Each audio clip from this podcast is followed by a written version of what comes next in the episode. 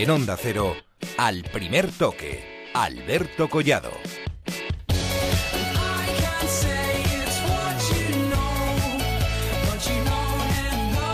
Muy buenas noches. Día de dulce resaca. Resaca del debut de la selección de Julen Lopetegui, que se gustó en Bélgica ganando 0-2 con esos dos goles de Silva, pero sobre todo dejando muy buenas sensaciones. Pero el plato fuerte vendrá en octubre, primero en Italia y después en Albania. Ahí empezaremos a jugarnos el Mundial de Rusia de 2018. Bueno, el primer partido de clasificación es este lunes en León, pero ante Liechtenstein, así que no deberíamos tener ningún problema. Solo hubo dos problemas, entre comillas, en el día de ayer. El primero fue el de Morata. eh, al final sufre simplemente un golpe, se queda en la concentración de la selección después de ser eh, sustituido ayer por precaución. Y el otro problema, entre comillas, es el de Diego Costa, no en lo deportivo, porque probablemente ayer jugó su mejor partido con la selección, pero lo vimos molesto. Según él, porque se le trata diferente por no haber nacido en España y por no jugar en, Madrid ni, ni Barcelona. Vamos a recordar ese momento que vivíamos ayer en, en Al Primer Toque. Bueno, creo que vosotros tienen que hacer, ¿no? Porque mi punto de vista, muy bien. Si soy un jugador de, de Madrid o Barcelona, seguramente que iba a decir que ha hecho un buen partido, que ha cambiado, pero bueno, como eh, além de eso no soy un español natural, siempre la gente me busca criticar la falta de gol, pero creo que sí, su partido ha sido muy bueno. Así lo ve Diego Costa y este ha sido el tema del día en la selección. Sobre ello se le ha preguntado hoy a Jordi Alba. Siempre ha venido aquí a, a trabajar mucho. Ayer especialmente lo vi eh, muy bien y, y bueno, como digo, hay que respetar todas las opiniones, tanto la vuestra como la, la del jugador. Y, y ya está, no, no hay que darle más vueltas a esas declaraciones, lo que piensa o lo que en ese momento pensaba. eh, eso, pero bueno, yo creo que está, está bien, bien como está y yo creo que este es, es bueno para, para nosotros el trabajo que hace, como he dicho. Más nombres propios, eh, Leo Messi tenía problemas físicos antes de ir con Argentina, yo creo que se vio un poco obligado a jugar con su selección después de haber anun- anunciado que, que no volvería y ha tenido que poner ya rumbo a Barcelona porque se ha acabado de, de lesionar, estaba un poco renqueante del pubis y, y al final eh, está ya camino de Barcelona. Esto decía Messi después de ganar anoche a Uruguay con gol suyo y después de volver a la selección.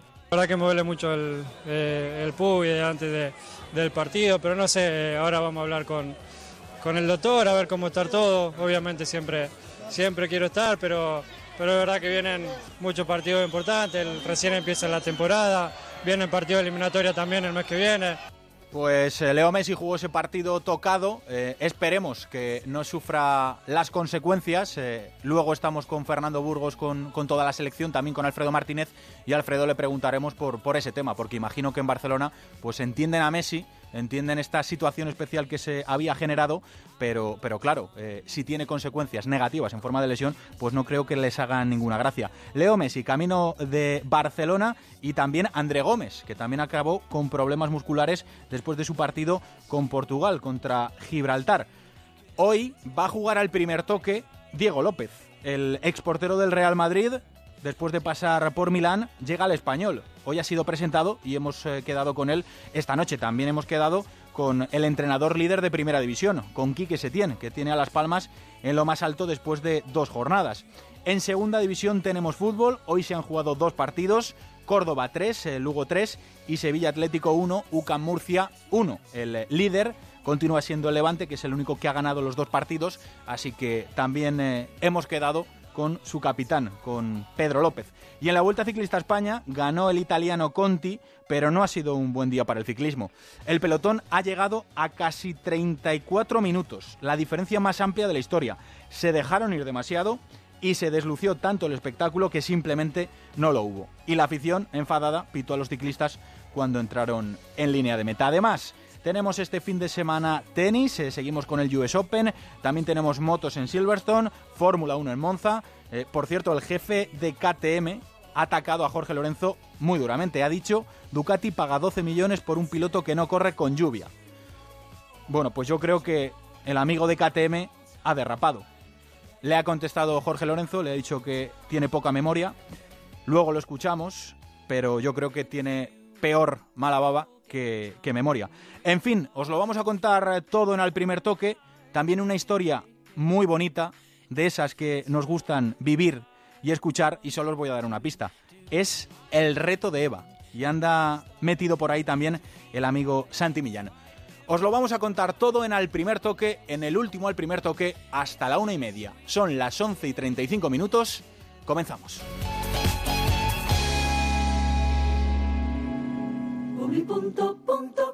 Disfrute de la mejor selección de cafés, tés e infusiones Delta Q para medio año por solo 49,99 con regalo de una magnífica cafetera automática. Véalo en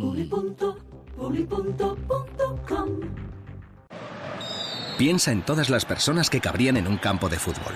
¿Dos mil? ¿Quizá tres mil? Desde luego cabrían todos tus amigos, conocidos, familiares, compañeros de trabajo.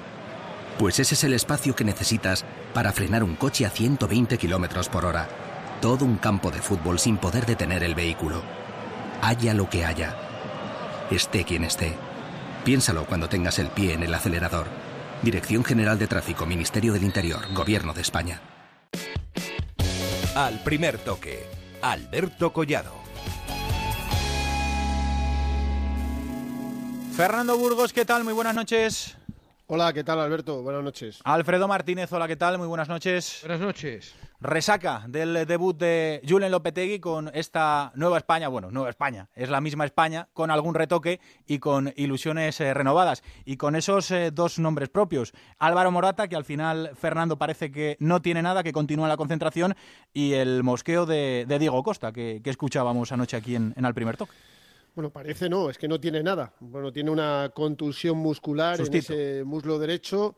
Sí, por decirlo de alguna forma, ¿no? Esta mañana temprano han acudido eh, los doctores de la Real Federación Española de Fútbol, del equipo eh, nacional, junto a Álvaro Monata, a la Clínica Sanitas La Moraleja, le han hecho esa resonancia magnética nuclear y ha confirmado que, bueno, que solo tiene una contusión muscular en el muslo, parte interna de la pierna derecha. Se va a quedar, se va a quedar porque eh, evidentemente no tiene una lesión de, importancia. Riesgo que van a correr, cero o, menos diez, o sea, absolutamente nada. Que vaya a poder estar frente a Liechtenstein, lo va a marcar, pues mira, el día de mañana y el próximo domingo, que es la previa del partido. A mí eh, me da la impresión de que no se va a forzar absolutamente nada, que si Álvaro Morata tiene el más mínimo riesgo de que la cosa vaya a más y lo van a marcar los dos entrenamientos que quedan, eh, no va a jugar un solo minuto. Eso lo tengo, lo tengo clarísimo. Y luego lo de Diego Costa. Hoy lo decía Jano Mori, ¿no? Eh, Diego Costa suele eh, decir muchas veces lo que piensa, en alguna que otra ocasión no piensa mucho lo que dice. Y ayer, es que lo de ayer es curioso y hay que volver a, contarlo. Diego Costa se para con las radios en el típico canutazo y la primera pregunta es una pregunta formalita, ¿no? Por el partido, ¿no? Sí, nada más, ¿no? Eh, se la hace nuestro compañero de Radio Marca, Miguel Ángel Toribio. Eh, ¿Qué tal te has encontrado? Eh, un triunfo muy importante, has jugado bien. Y suelta lo que soltó. O sea que ahí no había ninguna pregunta con intención. No, fuimos y le dijimos, oye, Diego, que, que, por fin hoy ya nadie te va a criticar, ¿no? Que nadie va a decir que has jugado mal, que te ha faltado gol, porque aunque no hayas marcado. No, no, es que lo soltó así. Luego matizó, dijo cosas pero lo más importante de todo, lo más importante es que pudimos ver por fin, por primera vez después de 11 partidos, al verdadero Diego Costa con la roja. Yo creo que esa es la, mejor noticia. Eh, pero vosotros, eh, ¿qué pensáis de, este asunto? Eh, vamos, si lo dice Diego Costa es porque lo piensa, aunque como dice Jano, no piense mucho lo, que dice en algunas ocasiones. Pero ¿le veis tan molesto? Lo, ha pasado realmente mal con, con este asunto? Porque es verdad que se le ha podido criticar, pero yo creo que solo por temas deportivos, no porque, porque no sea español. Vamos, por lo menos hablo de lo que hacemos en Onda Cero, de la crítica que le hemos hecho a Diego Costa. Bueno, yo, yo por mi parte creo que la relación de Diego Costa con la selección española ha sido complicada de por siempre, ¿no? Ya entró renunciando a su selección, jugando en un mundial en su propio país, eh, un poco con calzador, había gente que no lo veía bien, nunca tuvo un muy buen rendimiento y quieras que no, todo eso posiblemente le ha pesado. Y él a lo mejor ha guardado todo eso en su interior eh, pensó que eso le pudo penalizar para no venir a la última Eurocopa. Posiblemente esa espina la tiene muy clavada y muy interiorizada y ha provocado esta salida, porque evidentemente hay que reconocer que Diego Costa con la selección española no ha rendido. Pero a mí me da la sensación, y no, no, no pretendo defender a nadie, que se ha sido bastante equilibrado y justo en las críticas al rendimiento de Diego Costa con la selección española, ¿no? Yo creo que sí. Fernando, ¿tú entiendes el, enfado de, Diego Costa? Porque esto lo llevaba adentro. Si lo dice eh, cuando se le pregunta por, por, pues eso, una pregunta normal de final de partido y lo suelta en ese momento, pues eh, es porque lo llevaba ahí dentro, guardado, obviamente. A ver, hay eh, otra situación a comentar. Antes de este ganotazo con las radios, en la zona mixta, Diego Costa se para con la televisión que tiene los derechos del partido y que eh, en un flash interview le, realiza la entrevista. No dice absolutamente nada. Nada. Y después de esa entrevista tiene una parte con jugadores eh, belgas del Chelsea. Y hay un corrillo donde están Hazard, Thibaut Courtois, César Azpilicueta y Diego Costa. Y me cuentan que eh, durante ese intercambio, durante esa eh, conversación, pues miran mucho los móviles y, bueno, pues hablan entre ellos, están mirando continuamente los móviles como si les llegaran mensajes, ¿no? ¿Qué pasó desde que termina la entrevista con la televisión que tiene los derechos hasta que pasa por la zona mixta y se para con Onda Cero y demás radios? No lo sé, no lo sé lo que pasó, lo cierto es que él tenía ganas de decirlo. Y lo dice con cierto ventajismo, ¿no? porque es verdad y nos alegramos todos y repito, para mí es lo más importante. Ayer Diego Costa no marcó, pero hizo un muy buen partido.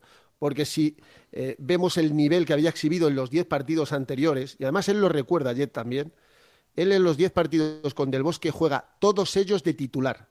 Y ayer es el primero en el undécimo donde sale desde el banquillo. Y curiosamente es cuando más rinde y cuando mejor rinde. Y él recuerda que con Del Bosque nunca rindió, porque nunca rindió y que ayer es que estaba claro y, era de justicia que fuera suplente porque Morata lo estaba haciendo muy bien en este inicio eh, de temporada. O sea que ahí se contradice un poquito, pero que lo quería decir, que lo tenía eh, eh, preparado en ese intervalo que hay, yo no sé si son 5 o 10 minutos, eh, está clarísimo. Es que él, tenía ganas de decirlo, aunque luego lo matizara. ¿eh? Fernando, ¿cuál es el planning de la selección? Porque estamos pensando ya en ese partido oficial, primer oficial de, de Julen Lopetegui, que bueno, pues no dejará de ser un trámite porque a Liechtenstein y en España hay que ganarle, y allí también, hombre. Pero, pero bueno, ¿cuál es el planning de la selección preparando ese partido, Fernando? En principio hoy han entrenado a las 12 de la mañana, después de llegar ayer eh, a la ciudad del fútbol de, Las Rozas a eso de las eh, cuatro de la madrugada. Eh, se han levantado, han desayunado y han tenido un entrenamiento a puerta cerrada a las doce. después han tenido todo el día libre y en principio tenían que incorporarse a la concentración de nuevo en la residencia a las doce en punto, como si fueran Cenicienta. Pero Julen Lopetegui les ha ampliado el descanso y la libertad hasta mañana a las nueve y media de la mañana. O sea, van a poder pasar quien quiera, quien desee, toda la noche eh, fuera de la residencia de la ciudad del fútbol. El entrenamiento de mañana, el último en la capital de España, va a ser a las 11, 15 minutos abierto. Después, atención a los medios de Javi Martínez y de Sergi Roberto. Javi Martínez que no juega un partido desde aquel eh, encuentro eh, en Maracaná, la, derrota 2-0. de malísimo recuerdo frente a Chile, jugó de central, no ha vuelto a ir convocado, son dos años eh, y tres meses. Y Javi Martínez y Sergi Roberto van a hablar, comen a la una y media y, después por la tarde ya no tienen ninguna eh, actividad física en una selección donde mañana eh, van a incorporar a otro nuevo fichaje. Te hablaba hace poco del doctor Escribano. Mañana comienza a trabajar con la selección española un nuevo fisioterapeuta. Bueno, no es nuevo, es muy famoso. Le echaron del Madrid, no hace mucho. Trabajó muchísimos años en el Madrid. Se llama Pedro y se apellida Chueca muy amigo de muchos jugadores y mañana empieza a trabajar a las órdenes de Julen Lopetegui porque está previsto que, si no es en esta concentración, en la próxima deje de trabajar con la selección española el hombre que lleva tanto y tanto tiempo que prácticamente no es el más veterano de todos, que es el ilustre Miguel Gutiérrez. Pues eh, ahí queda eso. Em, el otro nombre propio del día, el de Leo Messi, Alfredo, eh, ya camino de Barcelona. Eh, hemos, acabamos de escuchar eh, al propio Leo Messi decir que, tenía molestias eh, y Bauzá había dicho, había reconocido a Alfredo que ya sabían que, iba a acabar así el partido. A ver. Me parece grave. Sí, a mí también. A mí también, Alfredo. Cuando él dice, sabíamos que iba a acabar dolorido, es decir, sabíamos que le íbamos a forzar más de la cuenta. Messi reconoció lo que avanzábamos días atrás, que él viajó porque todo lo que se había generado con su no a la selección le obligaba a ir. Dice, hombre, después de todo el quilombo que formé, me sentía más obligado. Bueno, lo cierto es que jugó los 90 minutos, no solo jugó, fue fundamental. Marca el gol, hace un caño espectacular, lidera al equipo, provoca la victoria ante Uruguay, que era un partido fundamental, pero acaba dolorido. Se le ha inflamado la zona del pubis y, como ha dicho Bauzá a torneos y competencias a lo largo de la tarde de hoy, ha dicho que su situación es complicada porque el dolor va en aumento. Hay un parte médico de la AFA, que viene a significar que efectivamente tiene un dolor en el, en el pubis y que por tanto se le libera de la concentración. El futbolista va a viajar en las próximas horas hacia la ciudad condal, donde llegará mañana y se evita el partido frente a Venezuela. Pero evidentemente vamos a ver la repercusión que tiene haber forzado este partido y hay enorme preocupación en Can Barça porque a lo mejor, bueno, presumiblemente quizás a lo mejor el Barcelona a la vez del próximo fin de semana, con todo respeto al once vitoriano, no es el partido más crucial, pero vienen partidos muy complicados y a la vuelta de la esquina está la Liga de Campeones. Pero eh, malestar, evidentemente, en Can Barça por, por, el hecho de que Messi jugara cuando llevaba, recordarás, el certificado médico de los doctores del Fútbol Club Barcelona que desaconsejaba que jugara. ¿eh? Pues eh, yo, yo entiendo, entiendo ese, ese mosqueo. Alfredo, André Gómez también camino de Barcelona después de, tener problemas musculares con Portugal. mala suerte la de André Gómez, que de hecho no era titular en el partido que jugaba ayer Portugal frente a Gibraltar, 5 a 0 y al comienzo de la segunda parte reemplazaba a Joao Mario que es ese futbolista del Inter de Milán que hizo tan magnífica Eurocopa y que es el titularísimo. Pues bien, yo, eh, André Gómez, que entraba prácticamente el minuto 60, estuvo 25 minutos en el terreno de juego y en los últimos minutos notó molestias musculares en la pierna derecha. Como quiera que ya había hecho todos los cambios el seleccionador de Portugal, Fernando Santos, entendieron que ganando 5-0 no había lugar a que forzara y se marchó dejando en inferioridad a Portugal los cinco últimos minutos. Hoy se ha confirmado que siguen esas dolencias y en previsión de males mayores no jugará el partido oficial que tiene Portugal y por tanto regresa también con anterioridad a la ciudad condal para ponerse a disposición de los servicios médicos y recuperarse con el conjunto azulgrana, ¿no? Otro virus FIFA que afecta al Fútbol Club Barcelona, ¿no? Fernando, Alfredo, si no mandáis eh, nada más, a descansar. No, por mi parte, no sé si Fernando, pero del Barcelona que se marchan a Nueva York para inaugurar una nueva tienda en Nueva York. El presidente José María Bartomeu estará estos días de parón de la liga y, ojo, con la presencia de un galáctico, de un galáctico blaugrana. Ronaldinho estará dándole todo el boato y todo el colorido que merece esa tan importante inauguración del equipo azulgrana. Un abrazo, Alfredo. Hasta mañana, buenas noches, Alberto. Fernando, seguimos contando todo lo que pasa en esa concentración. Un abrazo. A despedir bien al primer toque. Un abrazo para todos. Buenas noches. Gracias. Con vosotros siempre. Un abrazo. Son las 12 eh, menos 12 eh, minutos y en esta hora tan mágica, pues vamos a hacer una pequeña pausa porque nos está esperando ya el nuevo portero del español. Sí, Diego López. Pasó por el Real Madrid, por el Milan y ahora está de vuelta en la Liga Española. Diego López. Al primer toque Alberto Collado.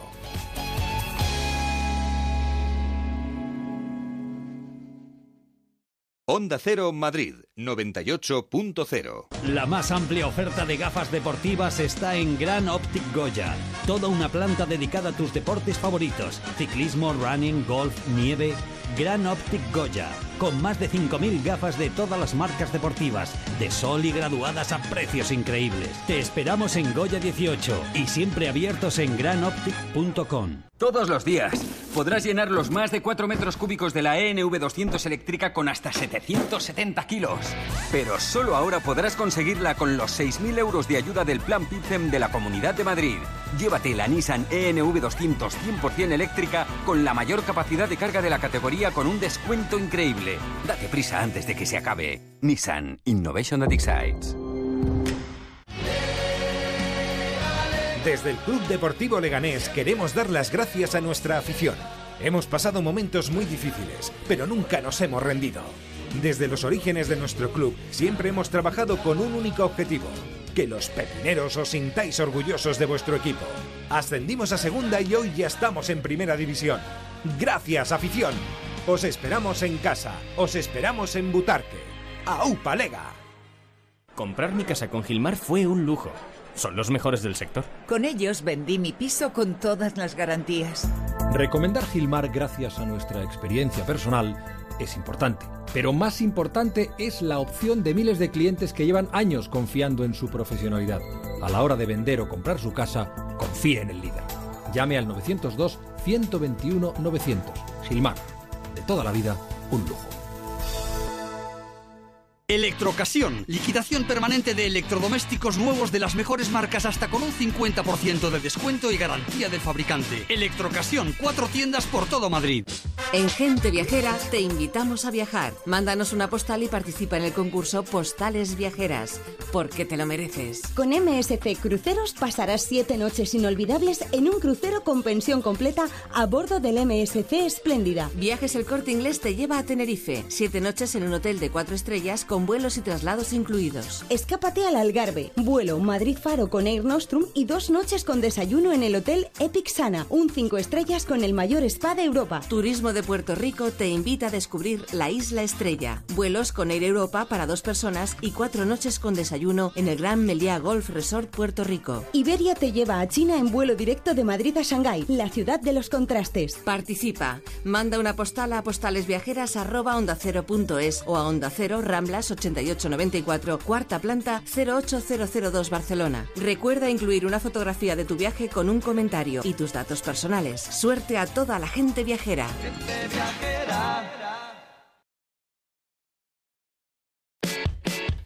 Al primer toque, Alberto Collado.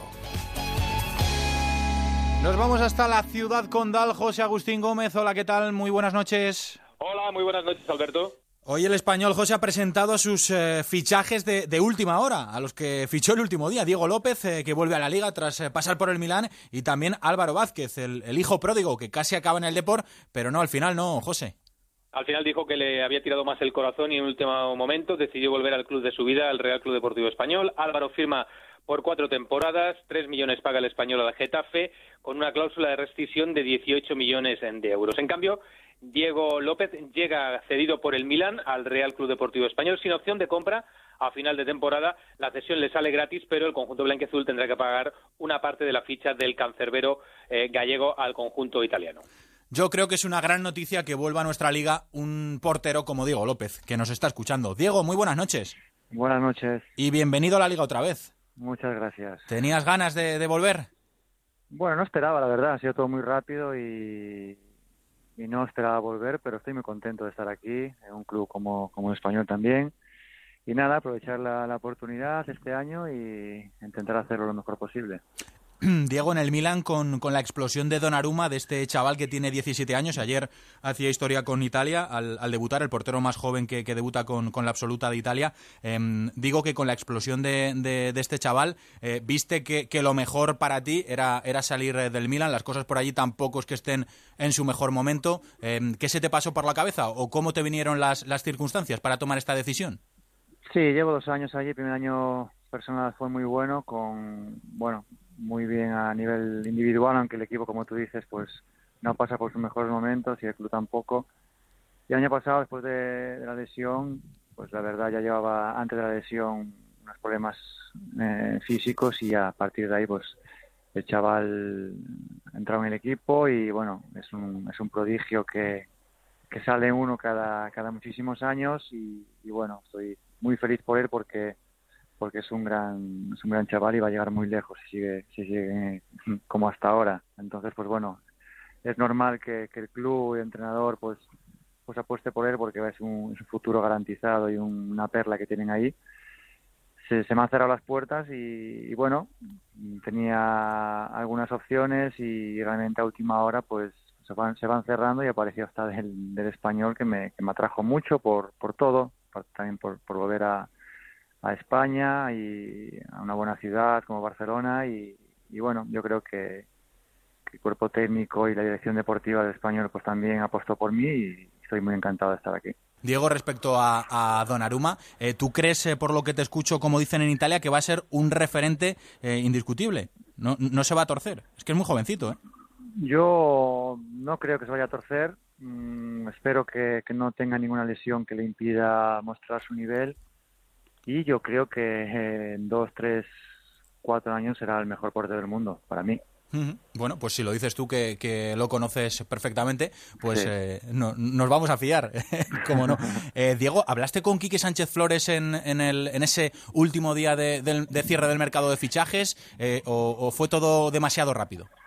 Sí, fue todo muy rápido, pude tener una conversación con él muy breve, también con el director del deportivo y, y bueno, yo creo que su idea y la mía pues cuajó y, y bueno, estoy, ya te digo que estoy muy contento y he hecho mi primer entrenamiento aquí. Estos primeros días pues son un poco de locura, un cambio, pero, pero bueno, feliz y con ganas de, sobre todo con muchas ganas, que es lo más importante, de ayudar, de sumar, de, volver a sentirme futbolista y, bueno, creo que, estoy en un club propicio, en un momento bueno también este club de, explosión y de, poder hacer el español que ha sido siempre y eso es muy importante. Diego, con la trayectoria y la experiencia que tienes tú, eh, has sido internacional absoluto, has jugado en el Real Madrid, en el Milan. Yo creo que, el momento más importante de tu carrera fue esa última etapa en el, en el Real Madrid. Viendo las cosas ahora con perspectiva, Diego, ¿te arrepientes de, haber salido del Madrid o crees que fue una decisión acertada? No, no me arrepiento porque he vivido también, aparte del fútbol, pues tenemos nuestras vidas privadas y también cuando, siempre he dicho que cuando fui a Madrid también pensé mucho en la familia y hemos vivido dos años más fantásticos en, Milán. Y, bueno, hay que, hay que tirar hacia, hay que mirar siempre hacia adelante, no pensar en, lo pasado y, no me arrepiento. Creo que, que, bueno, podría haber seguido, podrían pasar muchas cosas y nunca se sabe. La decisión fue tomada en su momento muy pensando muchísimo, no solo en mí, sino también en mi familia y, y, ya está. Yo creo que ahora pues es un nuevo reto, una nueva ilusión, una nueva ciudad, un nuevo club y para, para mí y para mi familia pues será otro otro año aquí seguramente pues muy bueno y vamos a intentar que así sea. Cuando dices pensando en tu familia, eh, imagino que además de lo deportivo, que es lo que vemos todo, pues eh, la gente que, que, está cerca de ti eh, y que también disfruta, pero también sufre, pues me imagino que, que también pues estar en el Real Madrid y en aquella situación, em, en aquella confrontación de manera directa o indirecta con, con Iker Casillas, pues imagino que, que no debió ser fácil tampoco para los tuyos, igual que no lo fue para ti y que desgasta mucho, ¿no? Que al final pues tienes que valorar un poco todo y, por eso te entiendo, ¿no? Que decides eh, tomar un nuevo rumbo en tu carrera e ir a un, a un equipo eh, también de la talla del Milan. No, fue, no, no fue con ese sentido. Es más, pensando en nuestras hijas, en, bueno, en vivir también una, una, una, experiencia en el extranjero que es muy, es muy positiva para nosotros y para las niñas y más en ese sentido. Yo creo que la presión no... Vivís con ella. Sí, estaba súper cómodo en Madrid, era súper feliz y la verdad es que me importaba muy poco lo que, lo que se hablaba. Oye, Diego, viste ayer a la, a la selección, como digo, un hombre que, que ha sido em, también internacional absoluto. ¿Viste el debut de Julen Lopetegui? Sí, sí, pude ver el partido y la verdad es que me gustó mucho, sí. Había una selección distinta y a lo que habíamos visto en la, en la Euro, con muchísima más hambre, digamos, no sé, he visto una renovación. Aunque no hayan cambiado los futbolistas, sí he visto una diferencia en el campo. Bueno, hay un, hay un cambio, em, no en cuanto al 11 que vimos en la Eurocopa, eh, porque De Gea fue el portero titular. Em, sorpresa, Diego, te voy a preguntar por la ausencia de Iker Casillas en esta selección. Em, ¿Qué te parece? ¿Cómo lo ves? no te lo esperabas, ¿a que no? No.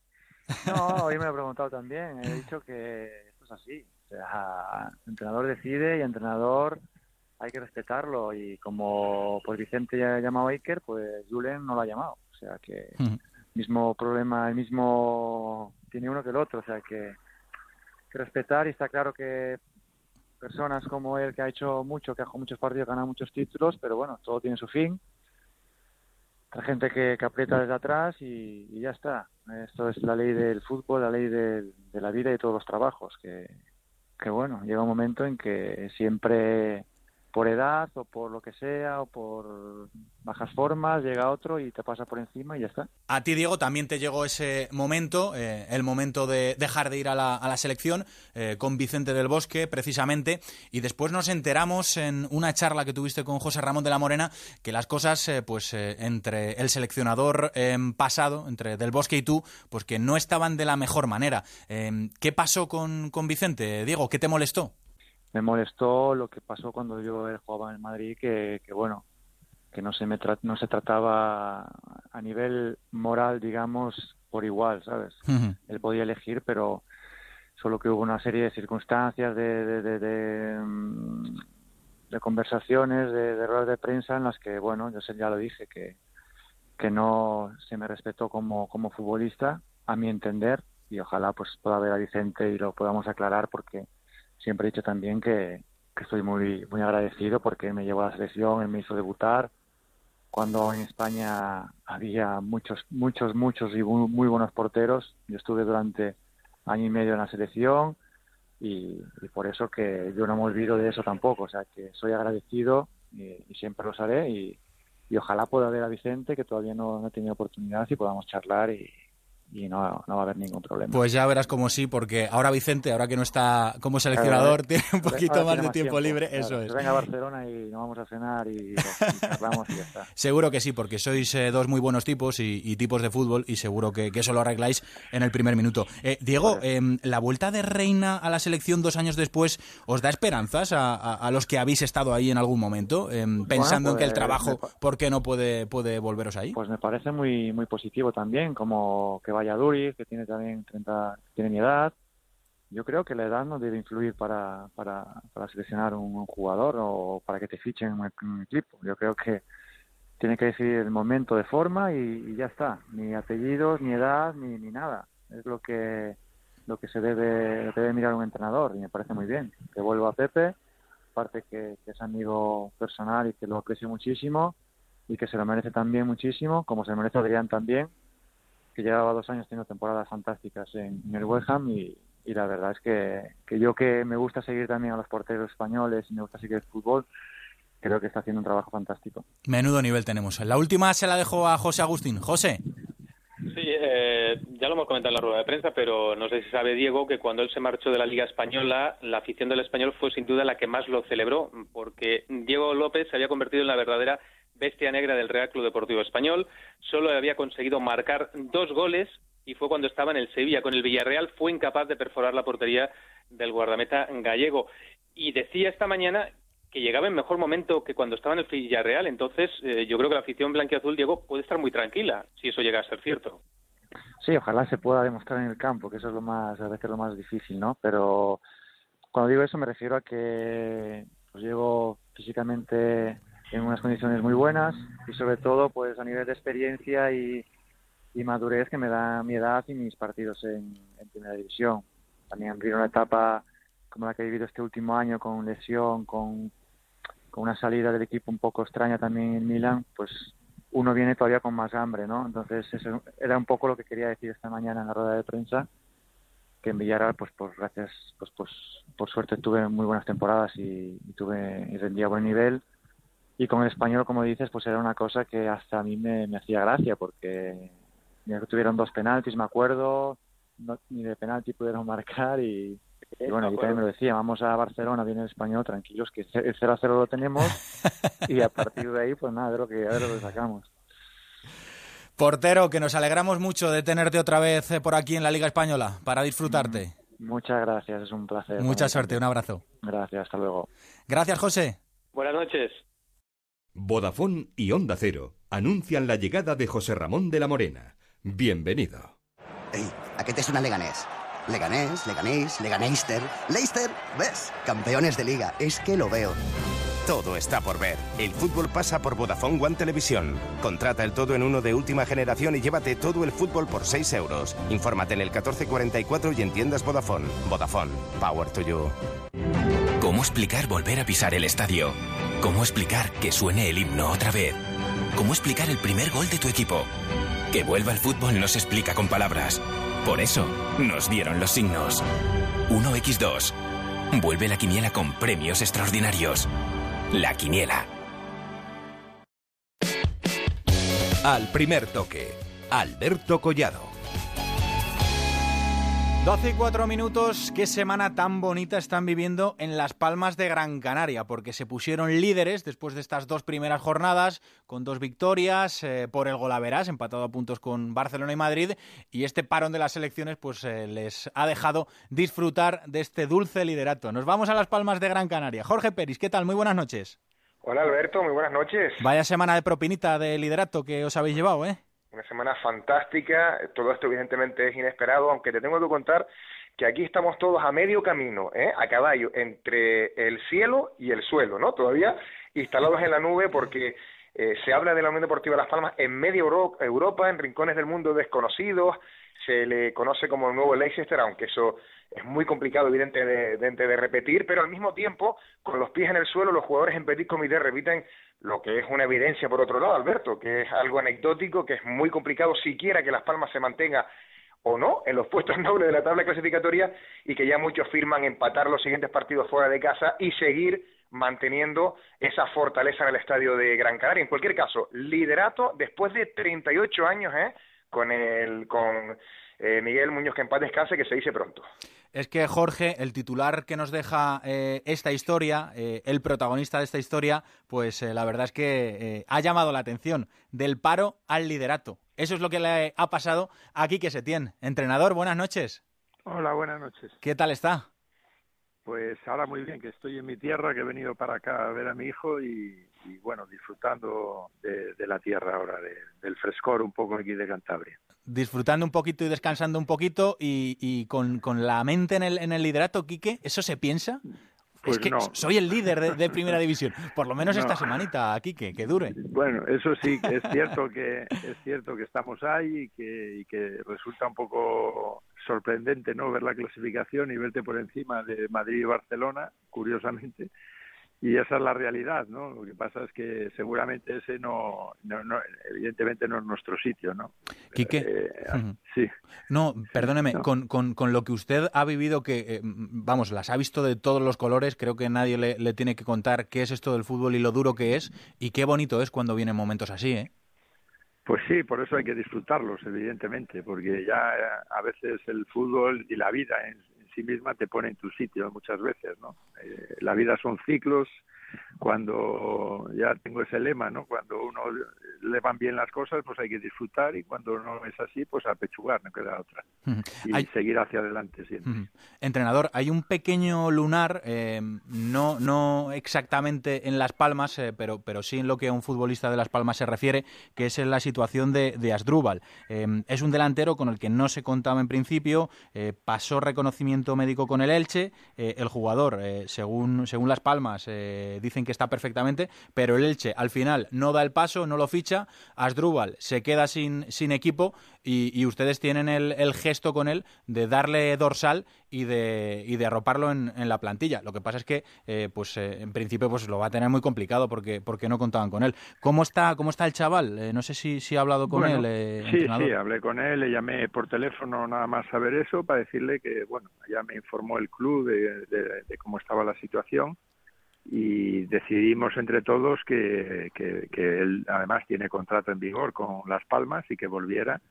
Yo ya le había hablado en su momento, como les hablé a, a todos los que vinieron cedidos y que estuvieron durante la pretemporada, más o menos.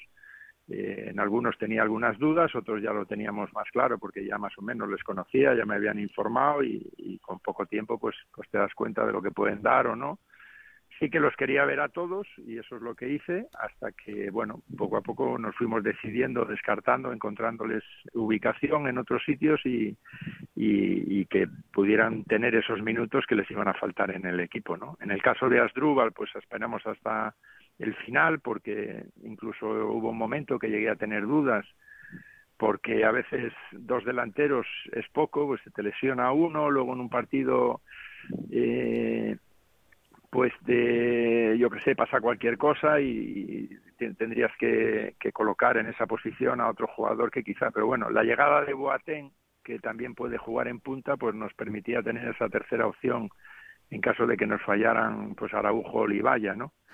eh, no ha sido así en cuanto a que tristemente, pues la decisión del Elche, pues, pues no dio tiempo ni margen para encontrarle otro sitio y yo realmente el tiempo que ha estado con nosotros, eh, Asdúbal estaba perfectamente entrenado. De hecho, ayer eh, le llamamos para ir a jugar al partido que jugamos en el homenaje a, Felipe allí en Orotava. Y bueno, hizo una jugada extraordinaria, que hizo una vaselina, regateó al, al, central, la pegó al palo por encima del portero y los 30 minutos que jugó lo hizo francamente bien y bueno, estará con nosotros y es evidente que le va a costar como a otros muchos, pero él tendrá, eh, además un chaval que, que tiene una fortaleza mental enorme y que va a trabajar seguro, aunque le cueste al principio entrar, pero seguramente que a lo largo de todo el año pues encontraremos o encontrará su oportunidad y, bueno, ahí, ahí estará, eh, sin más. Mister, lo acaba de nombrar usted, eh, Kevin Prince Boateng. Eh, le he leído en alguna entrevista que cuando, cuando le dijeron que, que él había opción de ficharle para, para, Las Palmas, porque al principio no las tenía todas consigo. Es entendible, porque eh, tiene una calidad enorme, pero claro, también la cabeza pues no la tenía muy en su sitio en, los últimos años y, bueno, pues yo creo que ya le ha convencido en estas dos jornadas, ¿no? ¿Cómo, cómo es él? bueno, hombre, él, eh, te puedo decir... Es una estrella, Sí, que evidentemente. Yo no estoy, yo hasta ahora no he estado en absoluto acostumbrado a manejar a estrellas, ¿eh? Eh, porque desde luego ha sido el futbolista, al menos en currículum, que seguramente que, que he entrenado, vamos, sí que tuve algunos compañeros cuando jugaba, y cuando estuve allí los pocas veces que estuve en la selección, pues compañeros que tenían un nivel pues extraordinario evidentemente, pero a estas a estos niveles yo es la primera vez que entreno a un futbolista así, ¿no? Tanto a él como a Libaya y y bueno, algunos de los que tengo en el equipo que no tenían tanto nombre, que, que les podemos comparar ya casi a ellos, no en cuanto a currículum, pero sí en cuanto a calidad, porque yo tengo futbolistas ahora como Johnny, como Roque, Vicente, Otana o algunos otros, pues que lo están haciendo francamente bien y que al final es la suma de todos, ¿no? Pero sí que Boateng, eh, al principio, pues cuando me hablaron, les costó convencerme, les costó convencerme porque como futbolista evidentemente pues ya lo conoces, ¿no? Pero hay cosas que a ti no te encajan así a priori, que es que hace un futbolista de este nivel en un equipo como el nuestro, ¿no? Y esto es lo que te llama la atención, pero bueno. ¿Se ha puesto el mono de trabajo? Sí, sí, vamos, por eso. Yo, desde luego, vamos, yo llego, entrenamos a las 10, hay que estar ahí a las 9 y él eh, a las 8 de la mañana ya está allí. Yo llego a las ocho y media y él ya lleva allí media hora. ya está subido en la bici, ya está, tiene esa cultura alemana de trabajo, porque al final él nació en Alemania. Y, y la verdad es que entrena bien. Además, él es perfectamente consciente de que, de que le, ha estado mucho tiempo sin jugar, que necesita todavía mejorar bastante su condición física y trabaja trabaja destajo para conseguirlo. Además ha empezado bien, está muy animado, hay eh, todo el equipo en general eh, pues nos lleva ahora a la marea porque todo el mundo está muy contento, todo el mundo está ofreciendo casi su mejor versión. Quique, decían que se había retirado Valerón, no, no se habrá reencarnado en Jonathan Viera, ¿no? Porque pues madre mía. puede ser. La verdad es que Johnny ya el año pasado, eh, ya el, el final ya hizo un final de temporada bueno y ha venido francamente bien, además ha asumido un rol que, que yo creo que está capacitado para, para, para desarrollarlo. Eh, lo está haciendo muy bien. Es cierto que, que, tiene que mejorar todavía cosas porque trato de, de, de, hacerle mejor futbolista cada día, eh, pero desde luego es un chaval eh, con una calidad extraordinaria y que, y que nos va a dar mucho, ¿no? Y que de hecho, bueno, no estamos ahí donde estamos y hemos ganado dos partidos y ha dado unas asistencias extraordinarias eh, y, por algo es, claro, porque son muy buenos, son muy buenos. Son muy buenos, eso es verdad. Pese al entrenador. Sí, pero cuando usted llegó no, no decían que eran tan buenos. Bueno, ellos eran buenos. Cogió al, ya, ya, pero cogió al equipo en un momento delicadísimo. Sí, pero bueno, ya sabes cómo son las, los estados de ánimo, las dinámicas en, en los equipos, ¿no? ellos ya eran buenos antes de que yo llegara. Ellos eran, todos son buenos futbolistas y había que ponerles en algunas cosas, conectar con ellos y había que ponerles en orden, ¿no? Y luego pues les das el balón, que es lo que más les gusta, porque realmente estos futbolistas es el, es el fiel reflejo de lo que era yo en el patio del colegio, porque aquí todavía en Las Palmas, aquí digo, bueno, que estéis entender, pero en, en, Las Palmas todavía se juega mucho en la calle, ¿no? Yo voy a pasear a un perro, al perro que tengo y hay una pista de, de futbito eh, allí cerca de donde vivo y a veces paro y me, me, me, paro allí a ver jugar a los chavales, cómo están en la pista, cómo hacen el rey de la pista allí, cómo se van rotando. y son chavales que ninguno la pega para arriba, ¿eh? todos son buenos. Es que eso lo llevan en la sangre, eh, mister. Efectivamente, efectivamente. Tienen muchísima calidad y en cuanto se han asociado entre ellos y se han puesto un poco en orden, pues han salido lo que ha salido, está claro. Jorge, ¿alguna pregunta para el mister? Tengo una pregunta, pero que me digan a mí eso de jugar en, el colegio, que precisamente hoy me llegó un pelotazo, Alberto, y no le quise al chico llamar la atención porque por si acaso en los próximos años se convirtiera en el nuevo Jonathan Viera, ¿eh? Y estoy diciendo la verdad. Yo quiero incidir en lo que tú decías hace un segundo, antes de la entrevista, porque además eh, publicó un tuit no hace mucho Quique Setién, decía algo así como que es un hombre agradecido, ha un año en el paro y ahora en la Unión Deportiva Las Palmas. Muchas gracias y Quique, yo entiendo que por otro lado también Las Palmas, evidentemente te tienes que agradecer que, gracias a ti se haya podido reencontrar con el fútbol de siempre.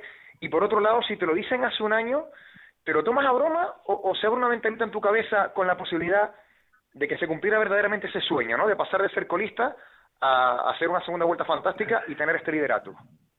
Bueno, yo no, no, suelo, no suelo ser una persona muy soñadora, ¿eh? suelo ser bastante realista, bastante pragmático, no, no pienso mucho más allá de lo que se debe, porque eh, ya, ya, tienes muchos años, ya sabes cómo es la vida y, la vida a veces pues pues son ciclos. Tienes momentos buenos en los que disfrutas y otros malos que no te queda otra que apechugar, ¿no? Y esto ha sido siempre mi vida, ¿no? He tenido épocas maravillosas que he disfrutado mucho del fútbol o de la vida o de cosas y de repente, pues por cualquier circunstancia que no puedes controlar, pues cambian y, y te toca atravesar un, un, mar tormentoso, ¿no? Y, yo ahora lo que hago es vivir el momento. Desde luego hace un año cuando estaba esperando en casa en estas fechas a que llamara alguien, pues siempre tienes esas expectativas y, de hecho algún equipo me llamó, pero bueno, entendí que no era, quería descansar además que llevaba seis años en Lugo todos seguidos y, y quería un momento también de reflexión y a ver si eh, podía encontrar un equipo un poco mejor eh, en cuanto a nivel y potencial. Eh, y afortunadamente, pues bueno, vino, llegó la llamada de Las Palmas, que llegó muy pronto, además, a, primeros de octubre, y, la verdad es que uno no piensa solamente, pues eso, en ir, trabajar, tratar de desarrollar y proponer lo que tú tu idea, tu, tu manera de ser y, la verdad es que fue muy bien y, yo le estoy muy agradecido a Las Palmas y siempre se lo estaré, eh, pues... evidentemente, porque ahora me ha dado una oportunidad eh, que, que, en fin, que, que, pocas veces la tienes en esta vida. Pues, mister, claro. que dure la fiesta. Sí, bueno, que, dure lo que tenga que durar. Esto, desde luego, si hubieran ido más las cosas, el trabajo hubiera sido el mismo. ¿eh? Eso, eso es cierto, eso es cierto. pero aquí eh, lo juzgamos en función de si entra la pelotita o no. Eh, está claro, ya pues sé cómo funciona. no se lo voy a contar a usted. Sábado, Sevilla Las Palmas, el liderato lo defiende la Unión Deportiva Las Palmas. Mister, mucha suerte para, para su equipo y también para su Racing. Un abrazo muy fuerte. Oh, muchas gracias, muy amable. Jorge, a disfrutar eso, dure lo que dure. Pues sí, dure lo que dure, vamos a estar orgullosos de la Unión Deportiva Las Palmas, que este fin de semana descansan. Hablabas de Jonathan Viera con el Mister. En los próximos días se va a anunciar ampliación de contrato hasta el 2022 y hoy lo ha ampliado a Itami Artiles, el central Gran Canario, que de momento no ha jugado, pero que será amarillo hasta el 2021. Gracias, Jorge. Un abrazo. Y desde Las Palmas de Gran Canaria nos vamos a marchar hasta aquí cerquita, aquí al lado del estudio central de Onda Cero, a Las Rozas, porque allí está concentrada la selección sub-21, que ayer ganaba en ese partido contra San Marino y que tiene unos días muy importantes, cruciales para su futuro. Nos escucha su seleccionador, Albert Celades. Hola, ¿qué tal? Muy buenas noches.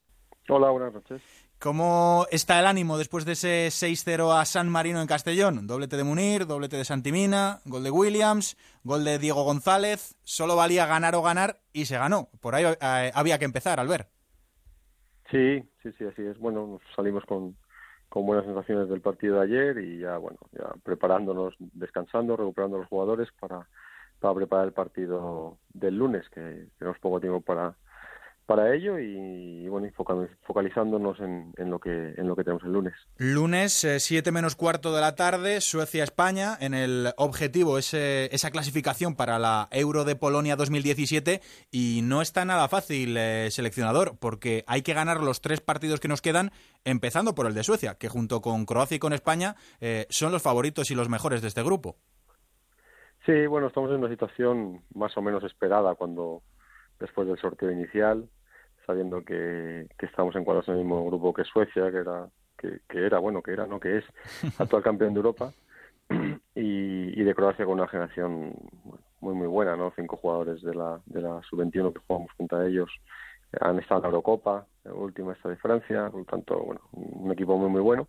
Por lo tanto, eh, todo parecía indicar que, nos íbamos a jugar la clasificación en los enfrentamientos directos entre los tres equipos y, así va a ser, y así va a ser. Por lo tanto, nada, nosotros tenemos un partido muy, muy importante en, en Suecia que, que, nada, que estamos intentando preparar de la mejor manera después del partido de ayer, descansando, recuperándonos bien y, a preparar el partido de, Suecia de la mejor manera posible porque por bueno por la importancia que tiene. Albert, ¿cómo llevas eso de, la calculadora? Porque quedan tres partidos, hay que ganarlo todo, podemos ser primeros de grupo si pincha Croacia para clasificarnos directamente, eh, también podríamos ser uno de los mejores segundos, eh, si lo ganamos todo yo creo que deberíamos estar ahí, eh, es que si no tocaría la repesca Albert y, mejor no jugársela, ¿verdad?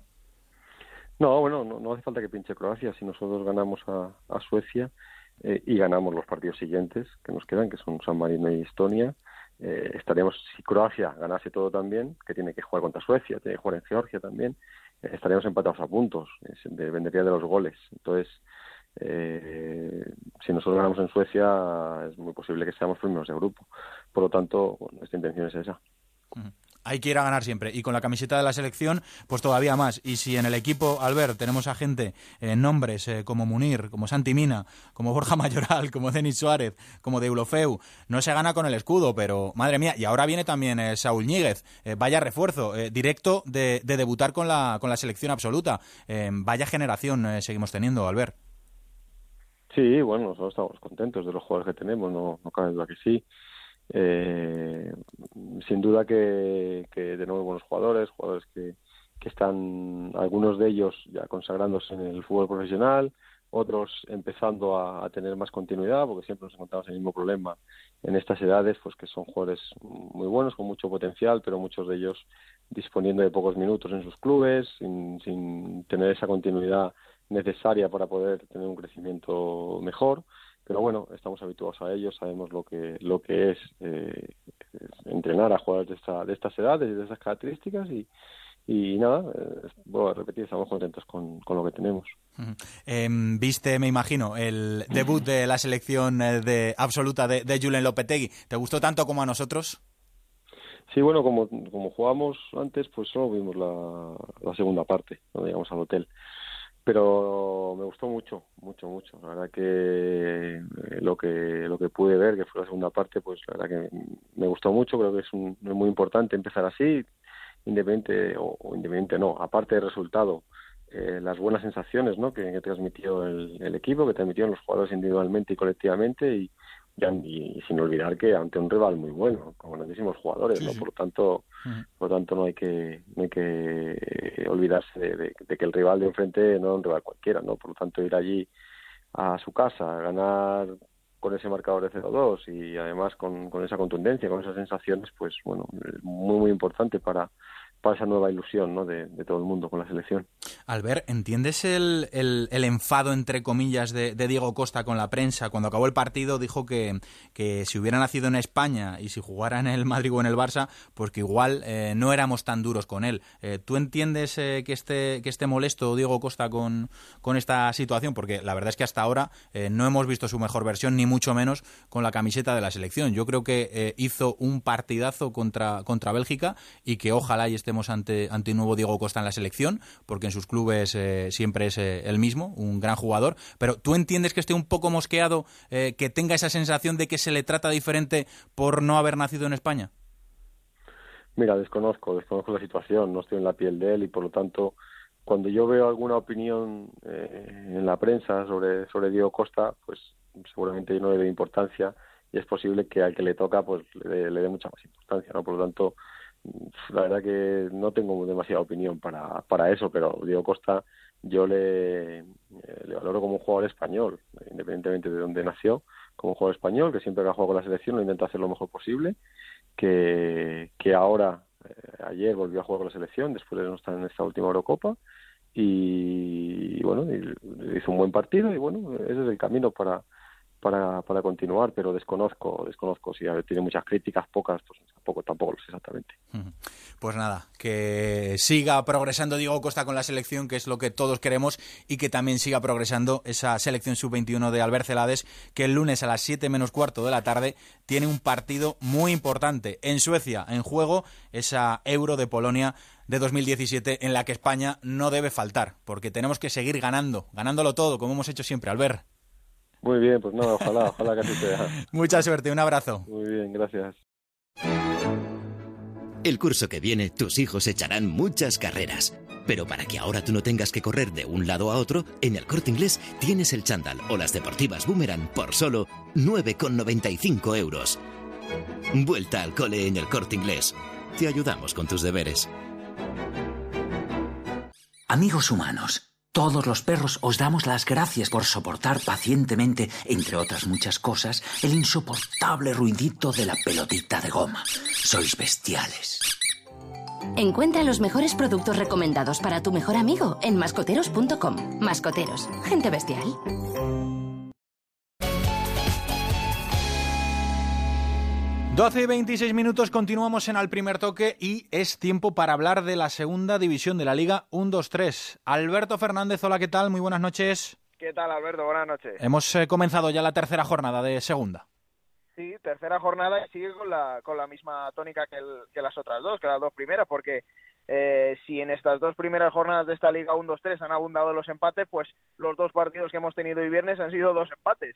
Otra vez, eh, además el primer partido entre dos equipos ascendidos a Segunda División, el Sevilla Atlético y Lucas Murcia, eh, ha acabado con 1 a 1 en, en Sánchez Pijuán y el buen partido que hemos tenido hoy ha sido ese Córdoba 3, Lugo 3, un partido emocionante porque el Lugo tenía el partido ganado y eso que le ha remontado, un, un 2-1 al Córdoba, se ha puesto con, con 2-3 pero al final del partido pues han hecho un penalti, una roja para un defensa del equipo gallego y Juli ha empatado el partido. Ha sido muy emocionante, igual que, que la pasada jornada que también tuvimos un 3 a 3 y son los dos partidos que hemos tenido hoy. Eh, para la jornada de este fin de semana también hay que apuntarte varios partidos, Alberto. Por ejemplo, el Almería Rayo Vallecano de mañana a las 6 de la tarde. Dos equipos que, eh, lo hablamos este, este mediodía, tienen dos plantillas para, para luchar por, por ascender. Son dos equipos que, que tienen, eh, unos han hecho unos refuerzos para, para estar luchando por ascender a Primera División. A las 6 de la tarde, otro partidazo, Valladolid-Girona. Y para el domingo, eh, yo sobre todo destacaría el derby aragonés, ese Zaragoza-Huesca a las ocho y media, el Mallorca-Oviedo a las ocho de la tarde y el líder, porque el único equipo que ha ganado los dos partidos de estas dos primeras jornadas ha sido el Levante, visita un campo complicado como el nuevo estadio y contra, contra el Nasti de Tarragona a las seis de la tarde y vamos a ver qué, qué es lo que nos depara otra jornada de una de las ligas más igualadas de Europa. Gracias, Alberto. Un abrazo. Pues nos vamos a Valencia para hablar del líder y con el líder. Jordi Gosalvez, Valencia, buenas noches. Jordi Gosalvez, a ver si está por ahí. Jordi, buenas noches. ¿Qué tal, Alberto? Muy buenas noches. ¿Cómo es este Levante invicto? El único equipo que ha ganado los dos partidos y el que comenzaba esta jornada como líder. ¿Cómo es el Levante después del descenso, Jordi? Pues un Levante totalmente rebozado y con, yo diría, aires de grandeza. Bien es cierto, ¿no? Que durante toda la temporada, eh, lo, lo, poco que llevamos de temporada, Muñiz, incluso en pretemporada, ha intentado huir de lo que es la palabra ascenso, eh, aludiendo a lo complicado que es eh, esta, esta dimisión, y más en estos últimos años, donde 10, 11, 12 equipos incluso están luchando por el ascenso o por lo que es eh, la permanencia en la división de plata del fútbol español muy remozado y muy remozado con jugadores de segunda división, donde yo creo que radica la clave en este caso por el equipo mm, conformado por Tito y por Carmelo para que ahora mismo sea líder y sea sin duda alguna uno de los claros candidatos para ascender directamente a primera. Y después, eh, Jordi, de la salida de hombres tan importantes como han sido Juan Fran y David Navarro, por ejemplo, para este equipo, el capitán es eh, otro gran hombre, que es Pedro López. Sí, además lleva ya bastantes años en el eh, conjunto levantista y ahora se, va a erigir, ¿no? Como probablemente, y así esperamos en Valencia, que sea el capitán de otra gesta, que sea el capitán de otra fiesta, que sea el capitán de lo que es otro ascenso a la máxima división del fútbol nacional. Pues nos está escuchando el capitán. Pedro López, capitán, muy buenas noches. Hola, buenas. Bueno, ¿cómo estáis? Eh, habéis empezado de la mejor manera que se puede empezar eh, después de un descenso, que es ganando y ganando. Mejor imposible, Pedro. Sí, la verdad que sí, la verdad que teníamos ganas de primero de empezar, porque al final la pretemporada sabes que, bueno está muy bien, pero al final lo que te gusta es competir y después empezar de una manera pues, que, que, enchufaras un poco a la gente, ¿no? Después de, del año pasado, ¿no? Todos sabemos que fue un año muy complicado y bueno teníamos ganas de enchufar un poco a nuestra afición, que volvieran a coger un poco pues esa ilusión que el año pasado pues eh, pudieran perder y, la verdad que ha salido todo muy bien, va todo sobre ruedas, eh, como vosotros decís pues eh, dos dedos está, está muy bien, pero también somos conscientes de que de que queda mucho aún por delante y que, bueno, y todos conocemos que la segunda división es muy larga, ¿no? Y tiene que ser muy Pedro, em, normalmente solemos dar favoritos para, para el ascenso, eh, para empezar a los equipos que han bajado. Eh, este año señalan todos a vosotros, al Rayo, al Getafe, eh, pero también es cierto que la segunda división española, lo decimos todos los años, pero es que yo creo que es verdad. Cada año es mejor, es más potente. yo incluso lo, he defendido ya varios años, que, que, la segunda división española es más potente que muchos campeonatos de primera división de, muchos, eh, de muchos países de, Europa, Pedro. También tenemos al Zaragoza, tenemos al Valladolid, al Oviedo, al Elche, eh, al Cádiz, eh, al Mallorca, al Tenerife, al Almería. Em, la segunda división es muy complicada, Pedro. Te lo digo porque se le puede decir a la afición el objetivo del Levante es subir a primera división o hay que tener los pies en el suelo y ver de qué somos capaces. Pedro, ¿qué se le dice al aficionado? No, nosotros, nosotros le decimos al aficionado que, bueno, al final mire las tablas clasificatorias, por ejemplo, del año pasado. hemos visto equipos como el Mallorca, que en la última jornada, si no recuerdo mal, estaba en segunda B, al Valladolid, que se metió en descenso o se metió a, dos puntos de, descenso o tres a falta de dos o tres jornadas. Por lo tanto, nosotros cuando, cuando decimos que, que nuestro objetivo no es el ascenso, sino ir partido a partido, no vendemos humo. Jordi, aquí tienes al capitán. Bueno, eh, yo a Pedro lo conozco bastante ya en varios años en este Levante Unión Deportiva. Eh, yo le quería hacer dos preguntas. Una, si, si nota ese buen rollo que se ve desde fuera del campo, eh, porque Tito bien es cierto que, ha querido conformar una plantilla, yo diría que imagen y semejanza de aquella temporada 2003, donde consiguió el ascenso de la mano de Manuel Apreciado, sobre todo crear un equipo, una familia, un buen rollo, un equipo, un bloque, eh, si nota precisamente, precisamente eso y si mm, en este arranque de, temporada, en esta pretemporada, se está divirtiendo más que estando en primera división, por ejemplo, el año pasado. Pues mira, para empezar, sí, sí que noto ese buen rollo, sinceramente. Sí que noto ese buen rollo, pero yo más que buen rollo, eh, no sé, llamaría respeto, ¿no? Al final, eh, bueno, todos sabemos que somos 22 o 23 jugadores, pero, pero bueno, eh, independientemente de que cada uno quiera jugar y que al final el futbolista es egoísta, ¿no? Por naturaleza, eh, todos sabemos que, aquí lo importante es el equipo, lo importante es eh, respeto al compañero, respeto al entrenador y que a partir de ahí todos debemos de sumar. Hmm. se trata de competir como el menor presupuesto de la segunda división, sabe, entonces que sois el mayor presupuesto. Bueno, pero es que al final nosotros yo creo que eso no lo miramos. Eh, nosotros lo que tenemos que hacer es eh, mirar un objetivo a corto plazo, que es eh, el partido del domingo, y quitarnos de la cabeza pues los posibles pues handicaps que en este, en este caso pues la prensa o la afición te puedan, te puedan poner, ¿no? Pues capitán, el domingo 6 de la tarde, Nastic Levante, a seguir con la buena línea y ojalá y podáis eh, darle a vuestra afición eh, ese ascenso a Primera División, esa, esa vuelta a Primera División. Así que Pedro, mucha suerte, lo dicho, un abrazo. Muchas gracias, un abrazo a todos vosotros. Jordi, ¿qué sensación hay en Valencia? Eh, se le pide al, al, Levante ascender o ascender con, con el primer presupuesto, ¿verdad? Sí, en enero más o menos estaremos en primera, aproximadamente, yo creo que sí. La suerte que tenéis es que Kiko Catalán, el presidente, eh, cogió este equipo en segunda división en un momento delicadísimo y él sabe mejor que nadie eh, lo que es esto. Sí, mm, yo creo que la clave en este caso también ha sido eh, la regeneración de, de, lo que es el equipo, lo que es eh, la plantilla, con la llegada de Vicente Blanco Tito, con la llegada de, de Carmelo, con la llegada de, de, Muñiz, que hacen una tripleta además que están muy unidos, eh, ya lo hemos visto en pretemporada, lo hemos visto en este arranque de temporada, y, y yo creo que ha conformado, lo decía por ejemplo eh, Vicente Moreno, el técnico del Nastic, al que se tiene que enfrentar el próximo domingo, que es sin duda alguna la mejor plantilla de la segunda división del fútbol nacional.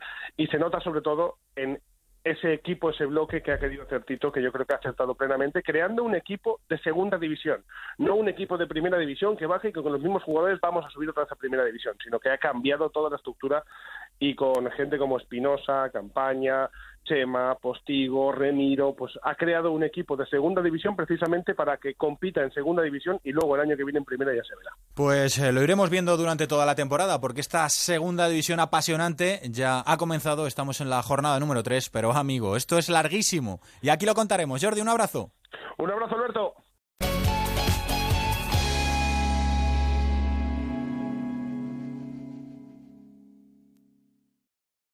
Onda Cero Madrid 98.0 FM. Entre decir, quiero una ducha de peli y decir, ¡wow! ¡Qué ducha! Está la nueva tienda Leroy Merlin en Madrid Barajas que abre el 7 de septiembre junto a Macro, para que entres con una idea y salgas con un proyecto. Además, te ofrecemos más de 30.000 productos para que te los lleves al momento. Leroy Merlin, da vida a tus ideas. Desde el Club Deportivo Leganés queremos dar las gracias a nuestra afición. Hemos pasado momentos muy difíciles, pero nunca nos hemos rendido. Desde los orígenes de nuestro club siempre hemos trabajado con un único objetivo, que los pepineros os sintáis orgullosos de vuestro equipo. Ascendimos a segunda y hoy ya estamos en primera división. Gracias, afición. Os esperamos en casa, os esperamos en Butarque. ¡Aupa Lega! Ocasión. 900 coches para todos los gustos. Plus. Cuatro tiendas en Madrid. Ocasión. Financiación total en el acto. Plus. Coches con hasta dos años de garantía. Ocasión Plus. Coches seminuevos. Coches como nuevos. En Getafe, Las Rozas, Rivas, Collado Villalba y en ocasiónplus.com.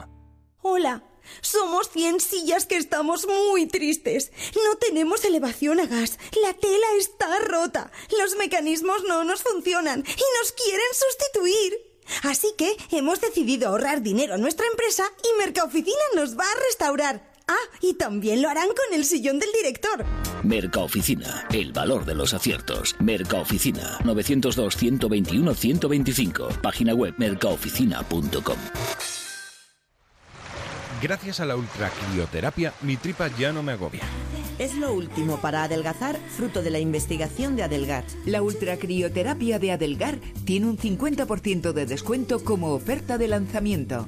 Infórmese 91 577 44 77. Además, puede salirle gratis. Alquiler. Acción de alquilar. Negocio por el que se cede una cosa a una persona durante un tiempo a cambio de una rentabilidad. Seguro. Adjetivo, que es cierto, libre y exento de todo peligro o riesgo. Si piensa en alquilar, ya sabe. Alquiler seguro. 902 37 57 77. Alquiler seguro. 902 37 57 77. Estas son opiniones reales de clientes de Devuelta Conductor. Por no tener que pagar las cuatro multas, eh, me he ahorrado unos 2.000 euros. Para mí es eficaz al 100%.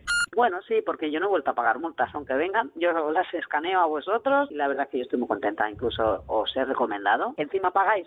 si te retiran el carnet, eso ya es un chollo. Si tú también quieres ahorrarte el dinero de las multas, llama a Devuelta Conductor. 900 900 934. 900 900 934. Tú conduce. Grupo Reacciona.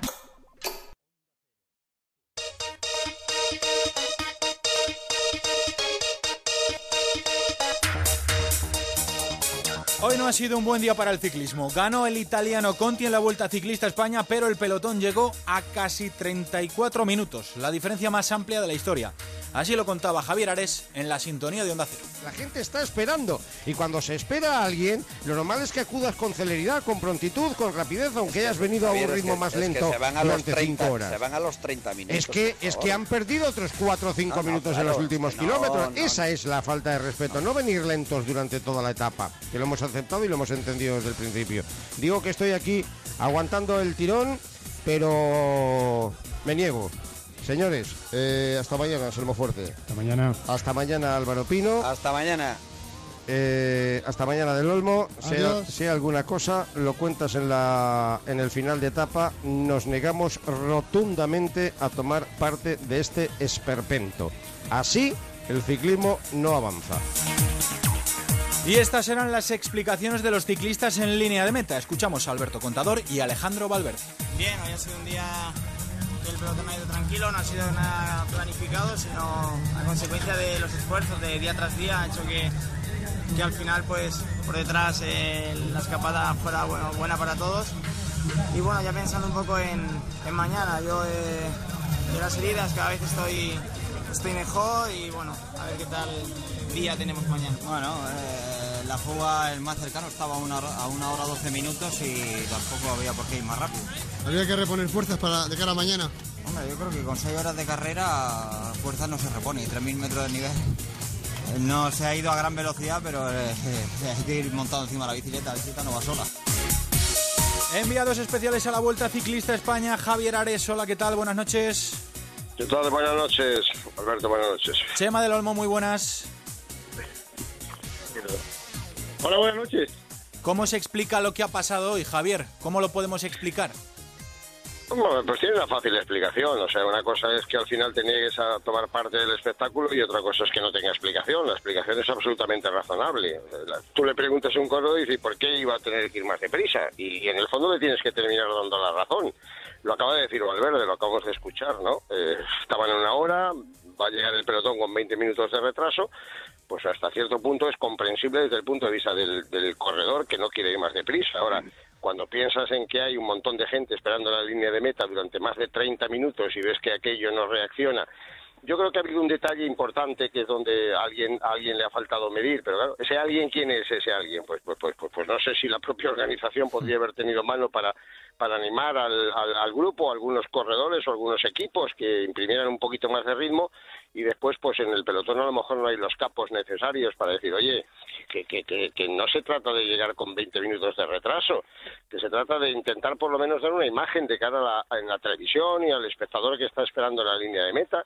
Y lo grave de la historia de esta tarde no es que el grupo haya llegado con 20 minutos de retraso o con 15 o con el, o con el que hubiera sido necesario, da igual, porque hemos dicho durante toda la etapa que era perfectamente comprensible y lo sabíamos que iba a haber una fuga consentida y que no tenía mayor trascendencia, que hubiera una minutada, pues bueno, pues vale, se daba por hecho. El problema es que no sé cuántos kilómetros faltaban, pero calculo que unos 15 kilómetros para meta o 20 como mucho, y la diferencia estaba en 20 minutos. Han estado durante 40 o 50 kilómetros con unas diferencias que oscilaban entre los 18 y los 20 minutos. ¿Qué hemos visto toda la vida en el ciclismo? Pues que por lo menos cuando enfoca la televisión o cuando llega el momento final, pues el pelotón acelera un poquito, un poquito, tampoco demasiado, insisto, por respeto al espectador y por respeto a los que están esperando en la línea de meta. Y hoy se ha producido el agravante de que en esos 15 o 20 minutos han vuelto a perder un cuarto de hora más. Es que las diferencias eran de 20 minutos y han llegado a 34. Y eso pues les ha, ha habido pitada en la línea de meta. El público, en muchos casos que no es entendido en la materia y que le podría dar más o menos igual que llegasen, se ha enfadado con los corredores cuando llegaban a meta.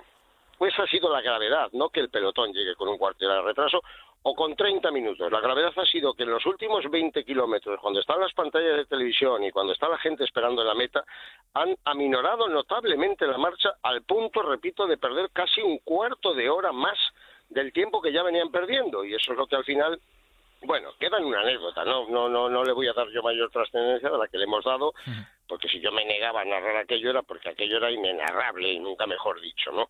Pero bueno, pues cosas que pasan en el ciclismo y a las que no hay que darle más importancia que la, la, la justa, la sata y la puntual, la que ocurre en el momento, ¿no?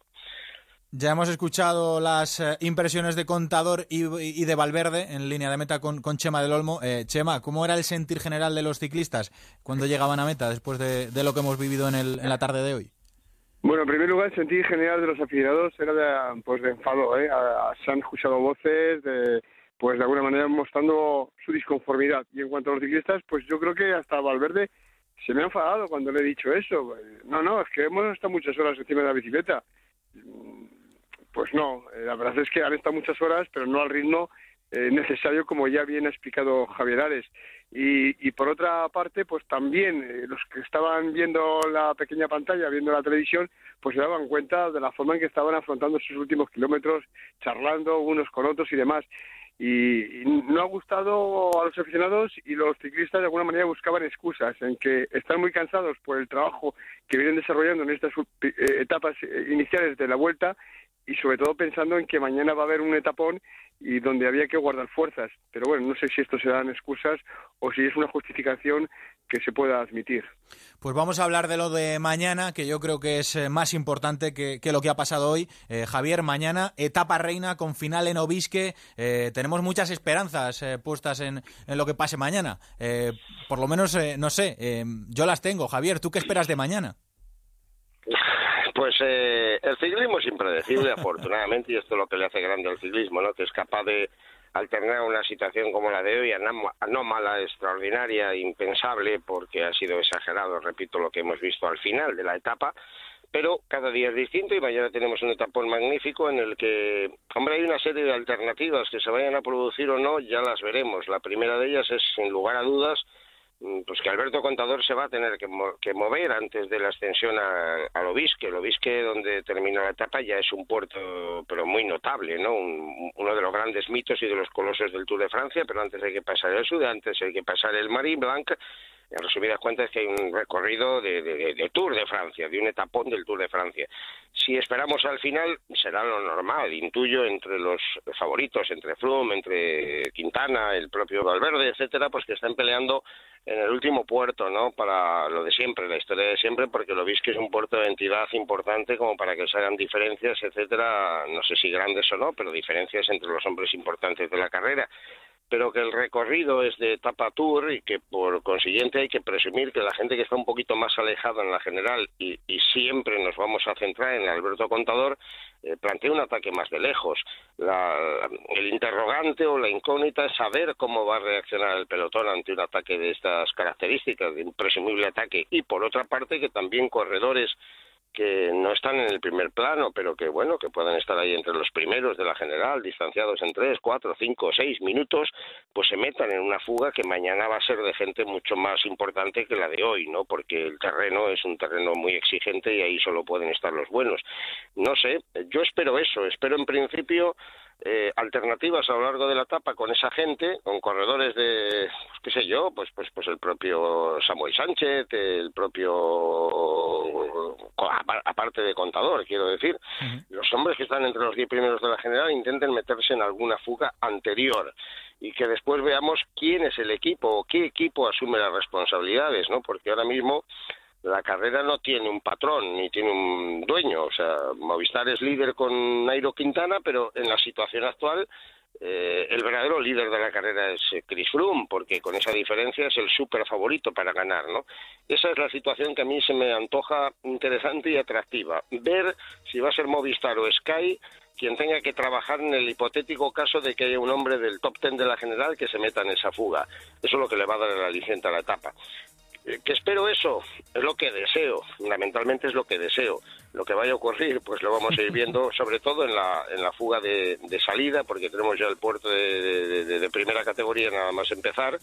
Bueno, nada más empezar, el kilómetro 50 creo que está, y me imagino que ahí se va a producir esa fuga, a ver qué gente está y cómo se mueve estratégicamente la carrera para que lleguen más o menos castigados al, al ascenso alto del Obispo.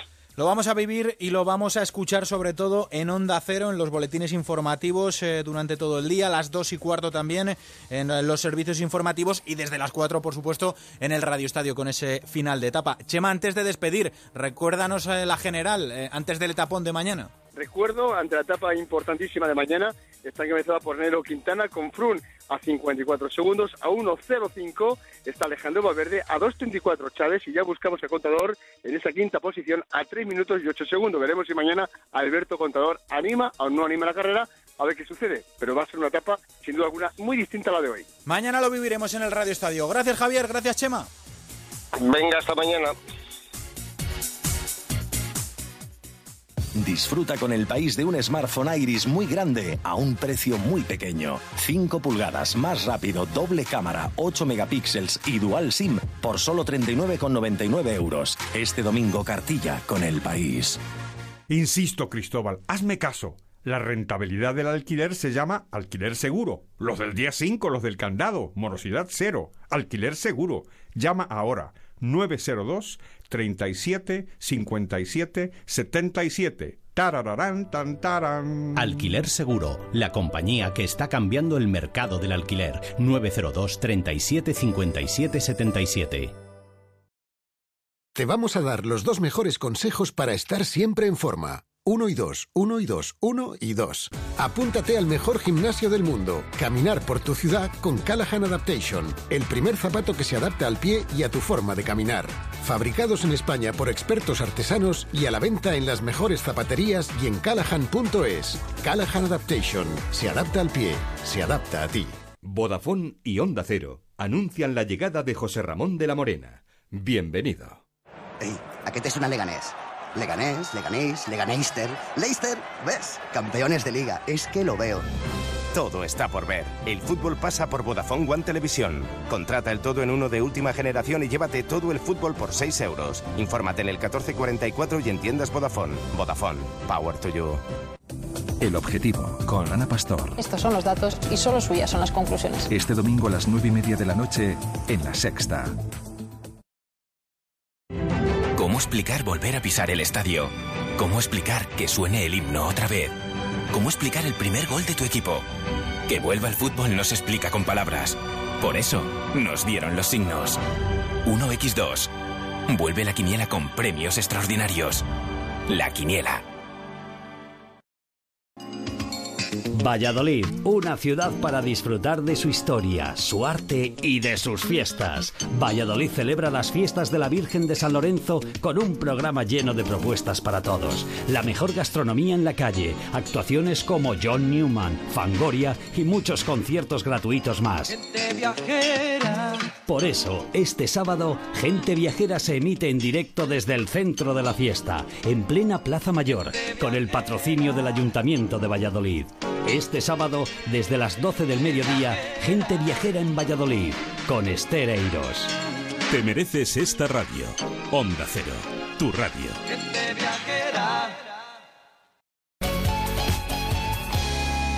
Seguimos en el primer toque, nueve minutos para llegar a la una de la madrugada en España, nueve minutos para llegar a las siete de la tarde en Nueva York. Allí se está disputando el US Open. Hablamos de tenis. Rafa Plaza, enviado especial de Onda Cero. ¿Qué tal? Muy buenas noches.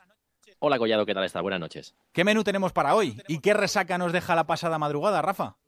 Pues de momento tenemos a Roberto Bautista jugando ahora mismo, eh, dos sets a uno contra el francés Puig. Está 5-5 en el cuarto set, muy cerquita de meterse en octavos de final. Y tenemos en nada, en 10 minutos, el partido de Rafa Nadal, que va a jugar contra Andrea Seppi en la pista Arzurás. Eh, si ganan ambos, Bautista y Nadal, se van a encontrar en octavos de final. Así que habrá un, un representante español asegurado. Y bueno, la resaca de ayer, eh, pues como lo que comentábamos, las derrotas de, de Feliciano, la, la, derrota de, de Granollers, pero sobre todo la buena noticia fue la victoria de David Ferrer en un partido que terminó a la una de la madrugada en Nueva York. Un David Ferrer que remontó a Fabio Follini, ganó en cinco sets y que va a tener la oportunidad mañana de jugar contra nada más y nada menos que Juan Martín del Potro, el argentino flamante medallista de plata en Río de Janeiro. Así que todo un partidazo mañana donde también jugarán Carla Suárez y Pablo Carreño. Pues aquí lo contará Rafa Plaza. Rafa, continúa disfrutando de, del tenis allí en el US Open. Lo haremos, Collado. Un abrazo. Un abrazo, chao. Toca hablar de motor aquí en el primer toque.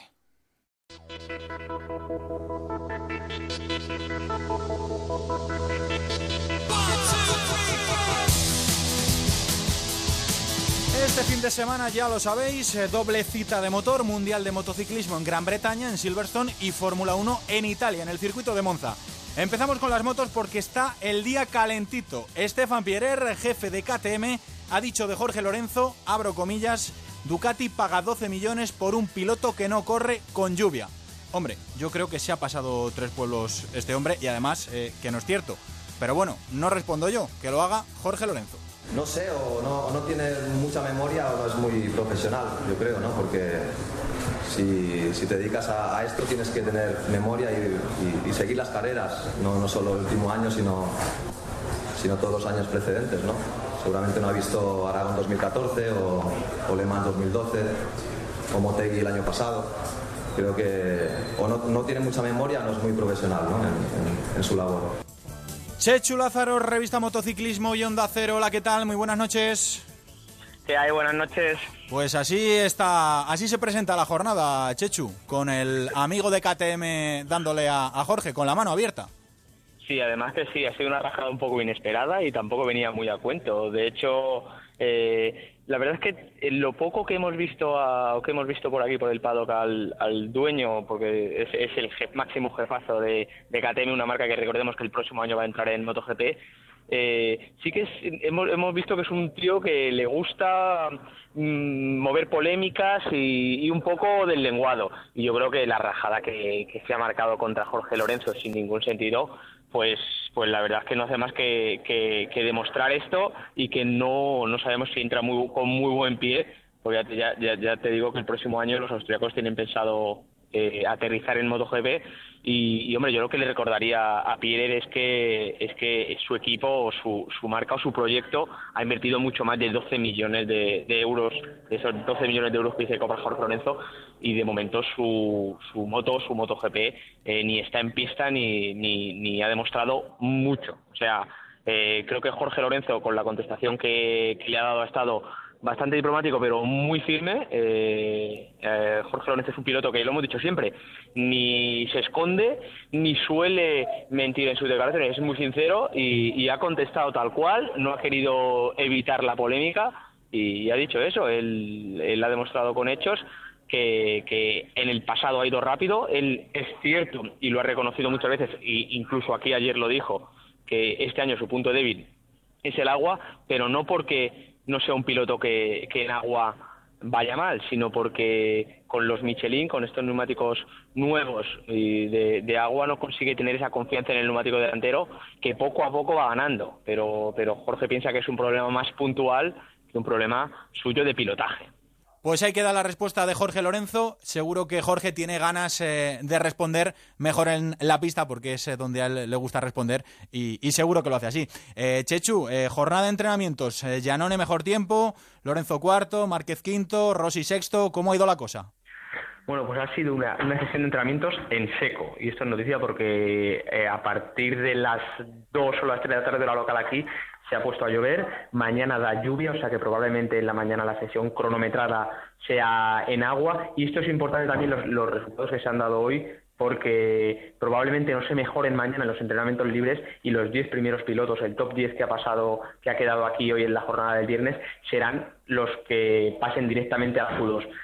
Decimos, hoy es la única sesión, hoy es el único día que se ha rodado en seco, importante también porque el domingo la previsión es también eh, seco, o sea que eh, los ritmos de hoy son muy significativos y aunque Janone, Viñales y Crutchlow en este orden hayan eh, marcado los mejores tiempos, eh, por ritmo, de momento las Yamaha, tanto Lorenzo como Valentino Rossi, parece, parece que están un paso por delante y veremos si tanto Viñales como, como Janone quizás pueden mantener esa velocidad que tienen y ese, y ese, ese ritmo de a una vuelta pueden mantenerlo durante toda una carrera. Eh, Chechu, en Moto 2, eh, mejor español, Alex Márquez eh, ha acabado cuarto en esos entrenamientos y en Moto 3, eh, Jorge Navarro, el más rápido. Eh, sí, en cuanto a Moto 2, ha sido la, la única categoría que, que ha tenido que entrenar, haber salido a rodar con la pista mojada, porque el- ha tenido mala suerte y las dos tandas les ha caído agua, así que no son muy significativos de cara a la carrera del domingo, pero sí, como decimos, aquí el mejor tiempo ha sido el británico Sam Lowe, con un Alex Márquez que ya se está poniendo muy a tono, es cuarto, y lo bueno es que, que Alex está continuamente ya en las, todas las sesiones está arriba y está recuperando sensaciones y, y es bueno. Y la nota negativa ha sido Alex Ring, que de momento en agua sigue sin ir y ha sido vigésimo tercero y tendremos que ver si el piloto catalán puede afinarse para la carrera del domingo. En cuanto a Moto 3, buenas sensaciones para Jorge Navarro, un Jorge Navarro que además eh, llegaba todavía tocado de, de esa lesión en la pierna, ha podido marcar el, el mejor tiempo y veremos si todavía puede plantar cara al sudafricano Brad Binder. Pues mañana calificación y el domingo la carrera. Estaremos atentos porque a la una y media eh, tendremos esa carrera de Moto 3, a las eh, 3 de la tarde Moto 2 y a las cuatro y media esa carrera de MotoGP que viviremos en Radio Estadio del Motor, como también lo haremos con la Fórmula 1 que es a las 2 de la tarde. Chechu, un abrazo. Venga, un abrazo. A la Fórmula 1 nos vamos eh, hasta Italia porque allí en el circuito de Monza se va a disputar también esta carrera. Jacobo Vega, director de Motorsport. Hola, ¿qué tal? Muy buenas noches. Hola, buenas noches. ¿Cómo ha ido esa sesión eh, de entrenamientos en eh, Monza? Eh, ¿Continúa la pelea Hamilton y Rosberg hasta en los entrenamientos, Jacobo? Sí, esto no dan tregua nunca, ¿no? Eh, y aparte ya lo decíamos ayer que eh, ahora ya es un duelo a cara de perro, no quieren dejar eh, ni una décima ni un resquicio a- al compañero de equipo, se van a pelear eh, lo que resta de temporada por, por ser los mejores, por ser los más rápidos, por llevarse el mundial y, y hoy pues lo, que lo que se esperaba, ¿no? Los dos Mercedes delante, una guerra muy cerrada, muy cerquita los dos y luego pues eh, Ferrari que ha estado mejor de lo que de lo que ha estado en las últimas carreras, mejor de lo que se pensaba, han hecho una evolución de motor que parece que les está funcionando y, y luego Red Bull y luego ya el resto, ¿no? Eh, buena noticia que Fernando Alonso haya estado ahí séptimo, o sea que ya sabemos que los viernes pues eh, Honda suele poner todo el potencial del motor y los demás se guardan un poquito, pero es buena noticia. Ver a Fernando ahí arriba es buena noticia y yo creo que, que hay que estar contentos. Vamos a ver mañana si puede seguir ahí en el, en el top 10, si se puede meter en Q3 y, y luego la carrera pues eh, ver hasta dónde puede llegar, ¿no? Pero incluso en McLaren, incluso Fernando estaban sorprendidos de lo bien que habían ido. Hmm. Ha dicho Alonso, eso sí, que entrar en esa Q3 que sería una sorpresa. Bueno, Alonso siempre es cauto y luego ya, pues lo que venga, pues mejor, ¿no?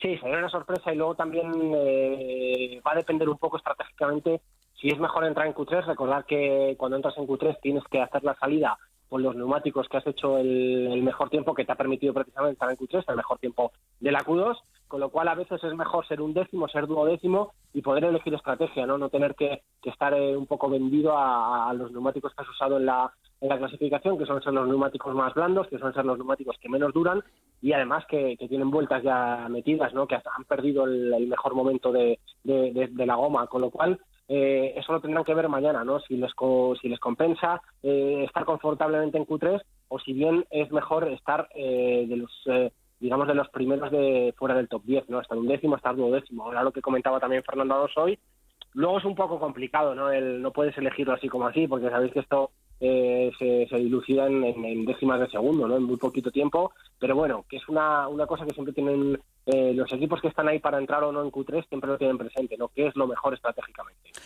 Oye, Jacobo, ¿qué ha pasado con, con Verstappen? Eh, cruce de declaraciones muy feo con, con Villeneuve.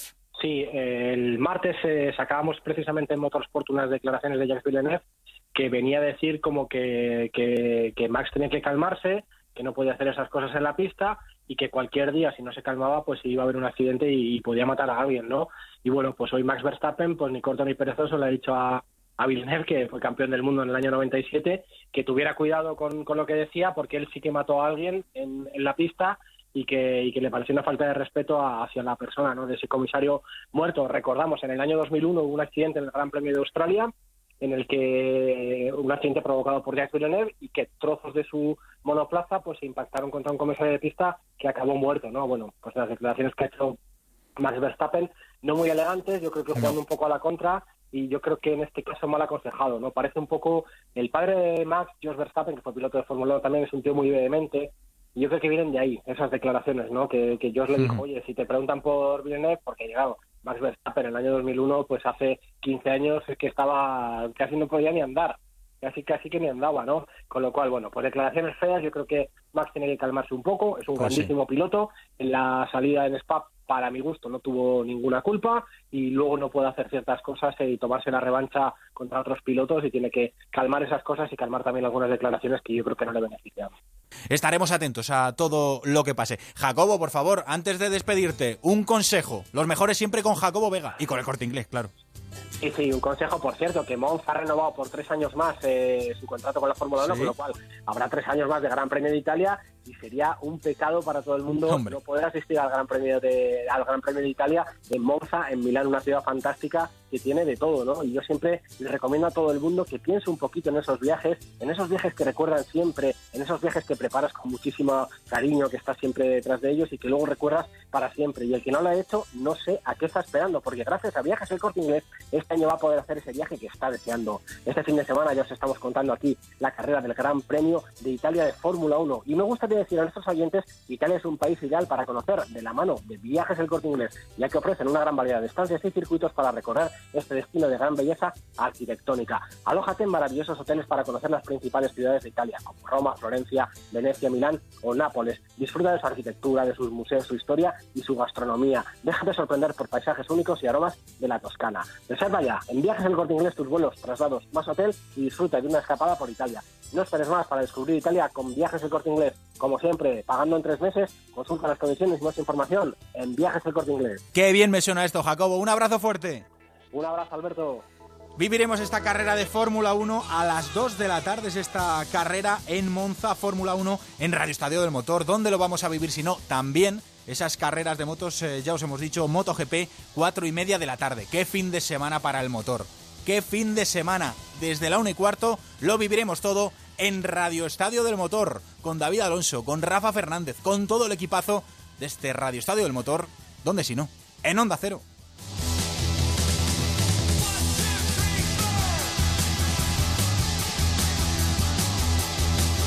Al primer toque, Alberto Collado.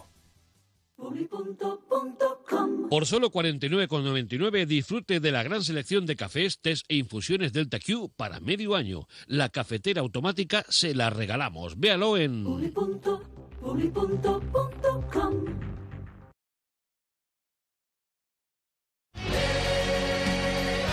Desde el Club Deportivo Leganés queremos dar las gracias a nuestra afición. Hemos pasado momentos muy difíciles, pero nunca nos hemos rendido. Desde los orígenes de nuestro club siempre hemos trabajado con un único objetivo, que los pepineros os sintáis orgullosos de vuestro equipo. Ascendimos a segunda y hoy ya estamos en primera división. Gracias, afición. Os esperamos en casa, os esperamos en Butarque. ¡Aupa Lega!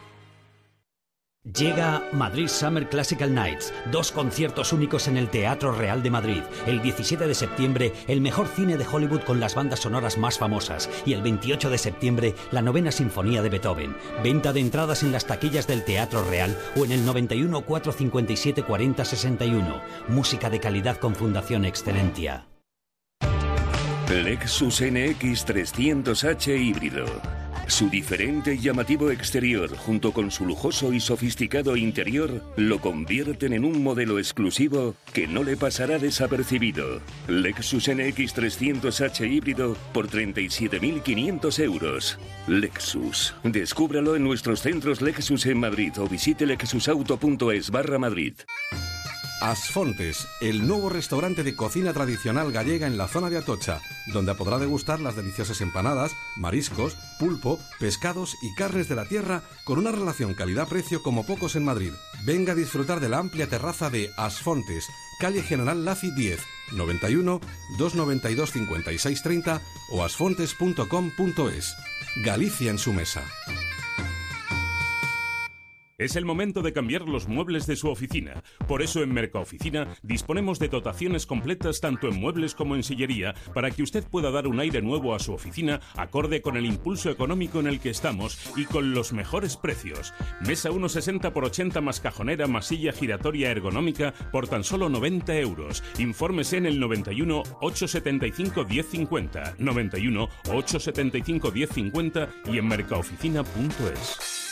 Las condiciones de tu divorcio como tu matrimonio no son para siempre. Si no estás de acuerdo con las condiciones de tu divorcio, reclamamos por ti. Llama a pluslegal.es, expertos matrimonialistas, 91 278 1453, porque la injusticia no es para siempre. Llama ahora a pluslegal.es, 91 278 1453.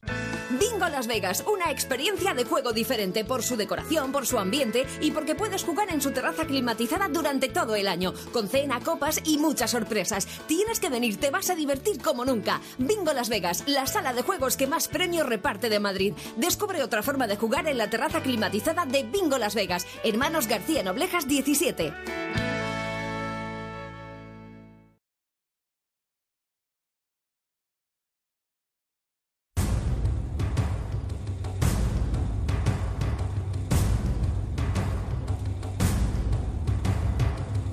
Seguimos en el primer toque y vamos a contaros un reto de esos que nos gustan, que nos gustan y que nos emocionan. David Alonso, muy buenas noches. Hola, ¿qué tal Alberto? Muy buenas. ¿Hacia dónde nos lleva este reto, David? Al desierto de Atacama, ni más ni menos. Sí, señor. Es una historia conmovedora. Es la historia de una madre que lucha y que pelea cada segundo por la salud y por la vida de su hijo. ¿Qué puede haber más importante en la vida? Eh, el hijo de esa mujer se llama Nacho, tiene una enfermedad rara, conocida como enfermedad de Dent, y cuando se la diagnosticaron, mm, esta madre tenía dos opciones. Una era resignarse y esperar que cayese un milagro del cielo, y la otra era rebelarse, sacar las uñas y tratar de escalar una montaña mm, que estaba llena de dificultades, y ella lo sabía. Pues bien, a base de esfuerzo, a base de tenacidad, derramando muchas lágrimas, pero impidiendo que su hijo la viera llorar nunca, ella ha conseguido abrir dos vías de investigación en dos hospitales de España, haciendo lo posible y lo imposible, recogiendo tapones, haciendo documentales, creando una asociación, haciendo la Titan Desert, todo ello, atención, con esclerosis múltiple, porque esta heroína casi anónima también tiene esclerosis múltiple. Se llama Eva Jiménez, es una madre coraje, es una leona defendiendo a su cachorro y yo la mejor definición que he oído de ella ha sido la de su marido. Esta mujer está muy loca, pero la quiero un montón. Su última locura es hacer o intentar hacer 500 kilómetros en mountain bike por el desierto de Atacama y hacia allá va esta noche. Es otra locura, sí, pero también es un ejemplo de vida y de lucha como hay pocos. La verdad es que sí, pues vamos a saludarla, que creo que está en el aeropuerto en Madrid a punto de coger ya ese avión que le lleve al desierto. Eva, ¿qué tal? Muy buenas noches. Hola, buenas noches. Oye, ¿tiene razón tu marido? ¿Estás tan loca como dice? sí, bueno, un poco, ¿eh? No te creas. Un poco sí. Lo que pasa que sí que es cierto que, que la base principal de la vida es el amor y yo el amor hacia mis hijos me hace mover montañas, ¿no? Y, y si mi Nacho o cualquiera de mis tres hijos necesitara cualquier cosa, ahí estaría yo y es lo que estoy haciendo, ¿no? Eva, Es eh, que estoy un poco, me estoy bastante emocionada de escuchar a David hablar y, y claro, habla, bueno, es que escucharlo así, David, me, me ha impactado mucho. Y con los nervios y demás, pues claro, estoy un poco, un poco emocionada. David, que la pones nerviosa. No, ella ya lleva una carga de nervios importante porque yo creo que nunca has estado tan nerviosa antes de un viaje, ¿verdad, Eva? No, la verdad es que no. Siempre, siempre estoy de otra manera. Hoy especialmente más nerviosa pues porque voy, me enfrento a algo a la Titan, yo no sabía lo que iba, era una experiencia nueva. Aquí ya sé a lo que voy, sé el sufrimiento que voy a tener, sé lo que me, voy a, lo que me va a costar eh, estos días, pero también sé que voy súper motivada y voy a, mover el todo por Nacho, como siempre digo, hasta el infinito y más allá, ¿no?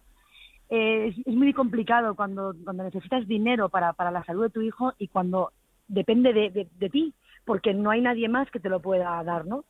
Eva, Entonces pues, yo he decidido, yo he decidido buscarlo y ahí me voy al desierto de Atacama. Eva, pues va- vamos a empezar por ahí, por lo importante. Em, para todas eh, las personas que nos eh, están escuchando ahora mismo en Onda Cero, eh, diles qué es lo que tienen que hacer para colaborar el que, el que quiera y, y pueda con, con vuestra causa, Eva. Mira, tenemos la, la página web asden.es, asden.es. Lo ponemos ahí- en Twitter para que Muy bien. el que pues nos esté desde ahí escuchando. se puede, se puede colaborar con, haciéndote socio, sobre todo haciéndote socio, que son una cuota de 10 euros al mes, que es poquito para una persona y para nosotros significa tanto que, que es importante 10 euros de cada uno o 5. después comprando productos solidarios. Tenemos en Mi Grano de Arena una web abierta para colaborar con este reto, para ayudarnos con los kilómetros, con, la, con apoyo en las redes sociales, mm, por todos los sitios, en Facebook, Twitter, Instagram. Se puede colaborar de cualquier manera, cogiendo tapones para Nacho. Estamos en cualquier sitio, en cualquier rincón. Alguien siempre conoce el tema de la historia de Nacho y que luchamos por su, por su enfermedad de una manera eh, continua, sin pausa y, y, y, y ahí constante, ¿no? Pues vamos a poner toda esa información en nuestras redes sociales porque esta enfermedad de Dent eh, no tiene un tratamiento definitivo, eh, solo paliativos. Eh, por eso es tan importante eh, que, que Eva obtenga recursos para que se pueda investigar esta, esta enfermedad rara. David, creo que Eva no se va sola, se lleva un gregario de lujo al Atacama, ¿no? Sí, bueno, eh, ella lleva consigo, lleva dos amigas. Creo que el grupo se llama Las Supernenas. Pero, pero por si las compañeras fallasen en su ayuda, por ahí anda un personaje muy conocido que, bueno, no voy a decir que está tan loco como Eva, porque eso es muy difícil, pero que es un poco también el, el padrino de la asociación, uno de los grandes impulsores también junto a Perico Delgado, es el gran Santi Millán, Oh. y también se va a meter 500 kilómetros y supongo que en algún momento pues eh, tendrá que cuidar de Eva. Santi, buenas noches. Buenas noches, ¿qué tal? ¿Cómo estáis? ¿Tendrás que cuidar de Eva o Eva de ti? Eso es lo que te voy a decir. Sí, sí, además Eva me decía, dice, mi madre me ha dicho que quería acompañarme al aeropuerto para decirte que cuidaras de, de mí. Digo, digo, mi madre tendría que venir para decirte a ti que cuides de mí. No, no, no, Eva, Eva, Eva es una gran madre, como lo demuestra con sus hijos, y, y, ese, y, ese, y ese afán de protección, lo, vamos, es para todos, o sea, que cuidará, cuidará más ella de nosotros que nosotros de ella, seguro. Porque además, vamos, ya tiene experiencia y se basta y se sobra sola para hacerse los 500 eh, kilómetros sin almorzar. Menuda es. Oye, Santi, qué reto tan bonito el reto de Eva, ¿eh? La verdad es que sí, la verdad es que sí, que es apasionante. Yo desde el primer día, desde el día que la conocí, bueno, primero conocí a su hijo y después la conocí a ella. Además, esto hace cinco años, justo acababa de empezar con la, con la asociación y, y la verdad es que me contagió esa energía que tiene y, y un poco me puse en su lugar, ¿no? Dije, hostia, yo si tuviera, si, los que tenemos hijos, quieras o no, empatizas enseguida, ¿no? Digo, yo si, si tuviera un problema así con un hijo mío, eh, ¿cómo agradecería que alguien me pudiera, que me echara una mano? Y, y la verdad es que, pues, no me lo pensé dos veces. Le dije que, que aquí estaba para lo que necesitara y, y la cagué porque se le ocurren muchas cosas. De- de- demasiadas, tío, demasiadas. Me tiene, me, me tiene muy estresado, me tiene muy estresado. No, no, no, no, no paro, no paro, no paro. Oye, Eva, ¿cómo te ganaste a este hombre, a Santi Millán? Que es un tío que está muy solicitado, que está muy ocupado. Vive estresado, Eva. Tú sabes cuando, cuando lo, lo que yo siento, porque cuando tú tienes yo- una persona que, que, que sigues, que ves en la tele, que te gusta, que ves y, y lo sigues, y de golpe, eh, eh, al cabo de unos años, por, a- por, una circunstancia, estás ahí y tienes un trato con él que ya no es Santi Millán, un actor que está en la televisión, ¿sabes? Ya es un trato más de amigos, nos vemos, eh, vemos a su familia, con mis hijos, con los suyos, ya es un amigo, es, es uno más en mi casa, ¿no? Y en la suya. Es, es impresionante. Es, impresionante, te lo prometo. ¿Es Es tan majo como parece? ¿O, o- Es un o- no? ¿Es un, pero- o es un No, no cargo? contestes- ¿O es un cargo? No, no contestes esa pregunta. No caigas en la trampa. Es que nos quedan nos quedan 13 horas de avión para llegar a Chile y claro, de ahí no me puedo escapar, ¿sabes? Y depende de lo que diga. Vas a pillar, vas a pillar en el aeropuerto y en la carrera, o sea que cuidado. O sea que me quedan unos cuantos días a su lado, con lo cual eh, va a ser un poco complicado si digo algo que está fuera de lugar. Alberto, la verdad que estos momentos me... alegran muchísimo porque porque la verdad es que para mí es un sufrimiento, para mí son muchísimo lo que llevo arrastrando encima, la mochila que yo llevo para hacer estas historias es tan grande que tendría que estar 24 horas llorando y me faltarían horas para llorar. Sin embargo, me codeo y me junto con gente como Santi Millán que están ahí con su toque de, de gracia y de vida que siempre le digo, eres el arco iris de nuestra vida, Santi. Qué bonito. Y es y lo bauticé como nuestro ángel de la guarda, pero pero lo bauticé así cuando lo conocí y, y así se ha quedado, ¿no? Y la verdad es que pinta un arco iris muy bonito en nuestra vida y a mí me alegra muchísimo y ahora mismo yo estaría aquí súper agobiada, ¿qué tal? Y el tío suelta cada una, que es que es imposible no reírse, vamos. Pues eso es lo que nos gusta, escucharos, reíros. Eh, David. No, a mí me gustaría decir que, que, bueno que es un privilegio, un honor y una suerte conocer a Eva y, poder compartir este camino con ella. Yo de verdad, si tuviera que irme a la guerra algún día, yo no me iba con Rambo ni con Schwarzenegger ni con marines. Yo me llevaba a Eva porque es que esta mujer es un auténtico volcán. Yo no sé de dónde saca las fuerzas, sobre todo en los momentos de debilidad. Y yo supongo que como Santi, como Pedro Delgado, como todos los que la conocemos, pues eh, nos asombramos cada día más. Bueno, ya no me sorprende nada de ella, pero para la gente que no conozca eh, el caso, mm, lo más importante, Eva, cuéntanos cómo es Nacho, qué le pasa y cómo está ahora mismo. ¿Cuál es eh, la causa por la que tú estás luchando? Mira, Nacho es un amor. Nacho es un niño especial. Yo creo que estos niños que tienen todos, todos estos niños que tienen un problema son niños especiales, son niños que tienen, que desprenden algo. Nacho, la verdad es que su, su enfermedad no, no le afecta visiblemente, quiero decir, es una enfermedad invisible que tú no ves lo que le pasa, tú ves un niño normal, completamente sano. Sin embargo, la enfermedad de Den, que es una mutación en el cromosoma X, que afecta la función del riñón y que por la orina pierde todas las sustancias que, que el cuerpo necesita, calcio, potasio, magnesio, se deshidrata continuamente. Hemos tenido dos crisis de deshidratación este mes de agosto, cada dos por tres controles, mucha vigilancia. Eh, la verdad es que cuando te enfrentas a una situación como esta, es que no puedes hacer nada, David. Tienes que plantearte la vida de otra manera. Tienes que cambiar el giro radical y decir, voy a luchar para esto, voy a seguir adelante con esto y acabar con esto. O sea, no, no, no me puedo permitir el lujo de aparcarlo en un lado y decir, bueno, ya vendrán, ¿no? Ahora la investigación nos pide 1.240.000 euros.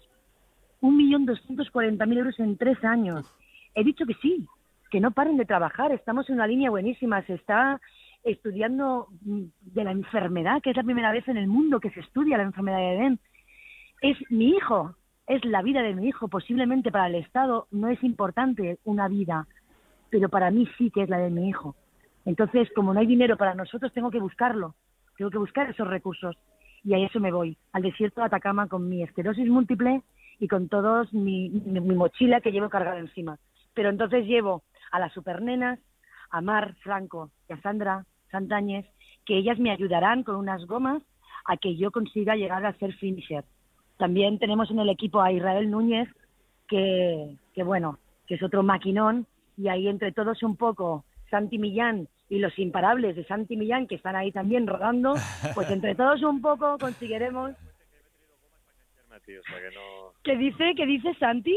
que yo me he traído gomas para engancharme a ti. Ah, vale. que- o sea sea que que no. con Santi no puedo contar para No, no, conmigo no cuentes. Vale, vale. Pues que se haga, que, te- que se enganche a mí, que Santi se enganche a mí y así llegamos todos juntos.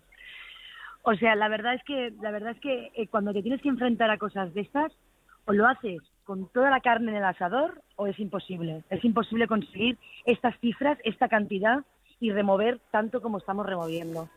Espero no decaer y espero que me dure muchos años esto y que pueda, y que dentro de poco, que en tres, cuatro años podamos dar el bombazo de tener un ensayo clínico y decir que hemos conseguido un medicamento para esta enfermedad. Pero no solamente para mi hijo, para mi hijo y para todos los enfermos de EDEN que hay en el mundo 411. Ojalá y lo podáis conseguir. Eh, David, ¿algo más para esta gente que pierden el avión? Bueno, pues eh, es que Eva tiene para hacer eh, no un documental, tiene para hacer una película, bueno, una trilogía como El Señor de los Anillos o más. Bueno, nos podría contar historias, anécdotas de ella y bueno, yo estoy convencido que va a acabar igual que acabó la Titan Desert, que ella va a llevar eh, a las supernenas a la meta y si tiene que tirar de Santi Millán también lo va a hacer porque consigue todo lo que se propone. Pero bueno, eh, repito, tú estás luchando por tu hijo y, y te pregunto, ¿qué esperanza tienes en el futuro, Eva? ¿Cómo te imaginas a Nacho dentro de cinco, dentro de siete años? Ah, mira, pues lo tengo clarísimo. Dentro de siete años espero ver a mi hijo que en lugar de tomar ocho medicamentos cada ocho horas que no curan, que son paliativos, que tome cada ocho horas un medicamento que sea para su estabilidad y para que no tenga que tener ninguna bajada de potasio que le carree la vida por delante. Eso yo creo que en siete años lo conseguiremos, cinco o siete años conseguiremos ese medicamento y que mi hijo podrá ser un niño normal como los demás niños, con un medicamento cada ocho horas, pero un niño normal. Y eso, eso yo, vamos, por eso me voy a Atacama y me iré a la luna si hace falta, David Alonso.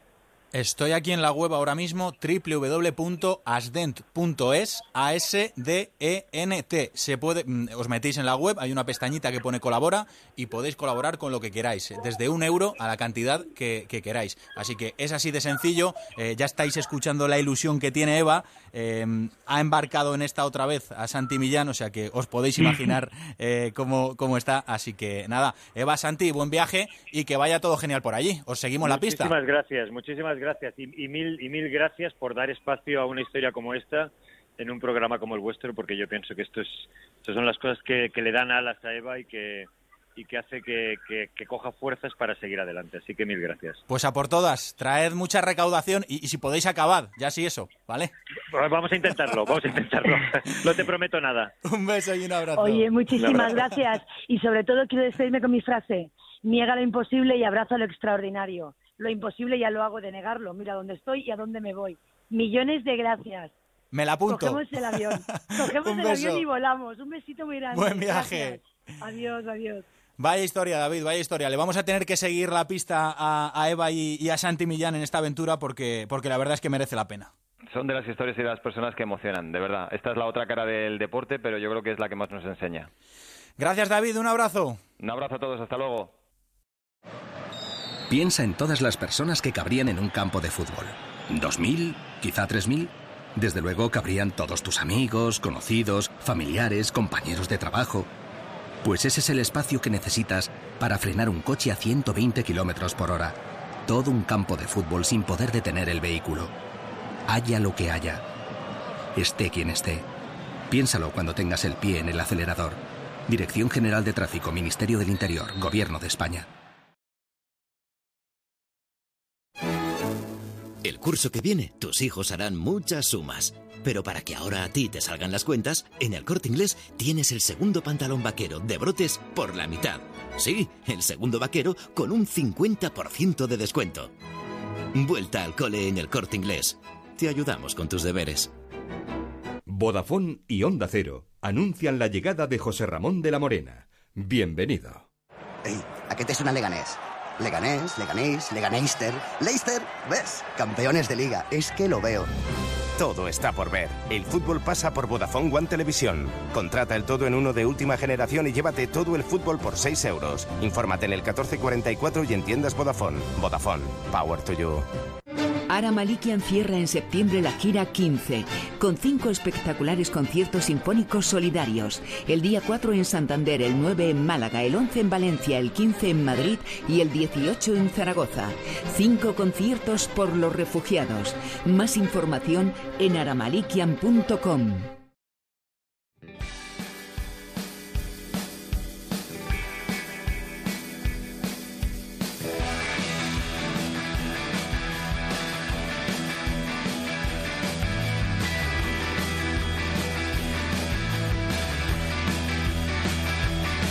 Qué bien suena Sidoní para cerrar este al primer toque. Vamos a ir cerrando porque son las 1 y 24 minutos. Arangues, no te ahogues, por favor, te lo pido.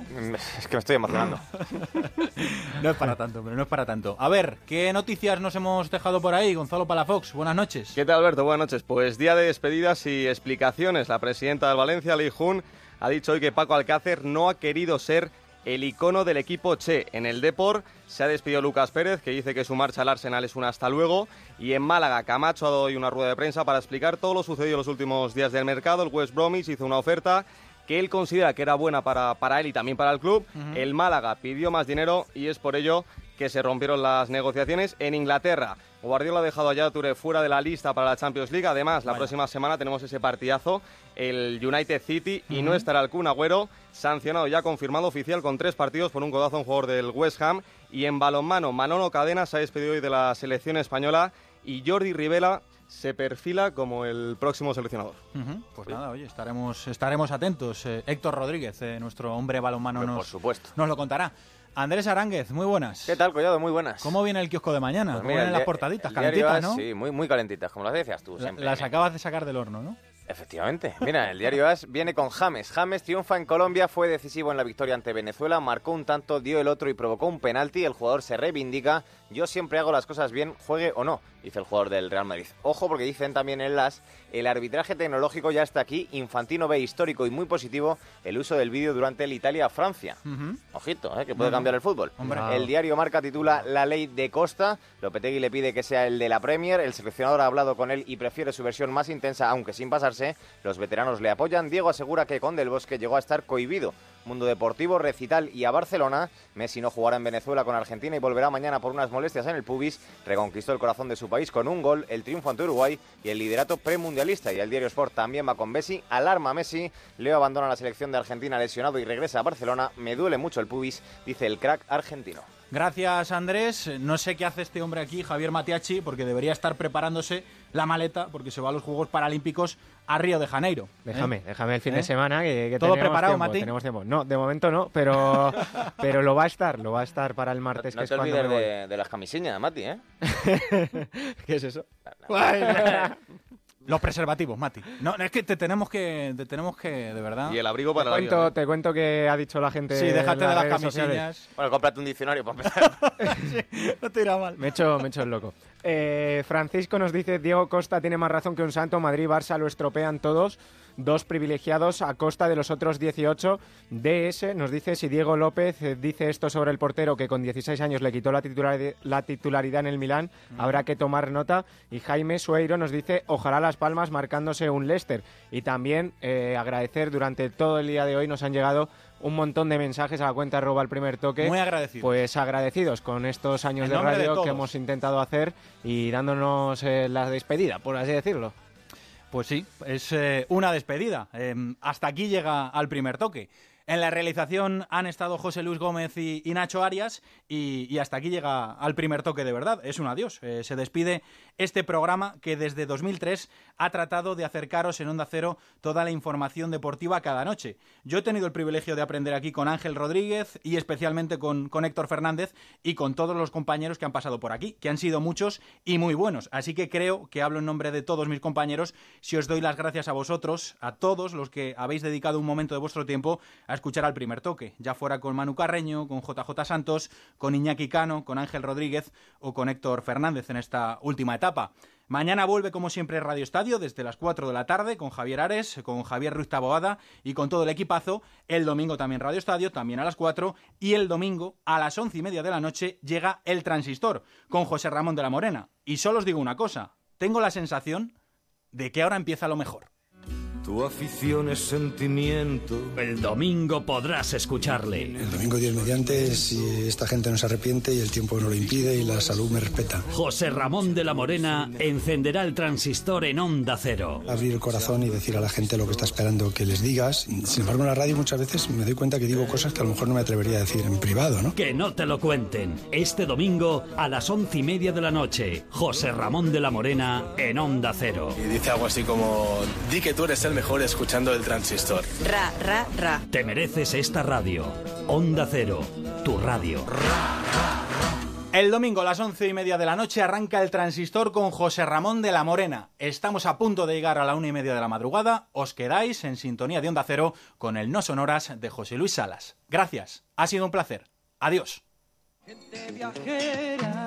En Gente Viajera queremos premiar tu fidelidad porque te lo mereces. Algarve, Peñíscola, Ibiza y hasta 12 auténticos viajes de lujo para dos personas que sorteamos en el concurso más fresco e importante del verano. Postales viajeras. ¿Cómo conseguirlos? Solo tienes que enviar una postal viajera a genteviajera.ondacero.es o a Onda Cero Ramblas 80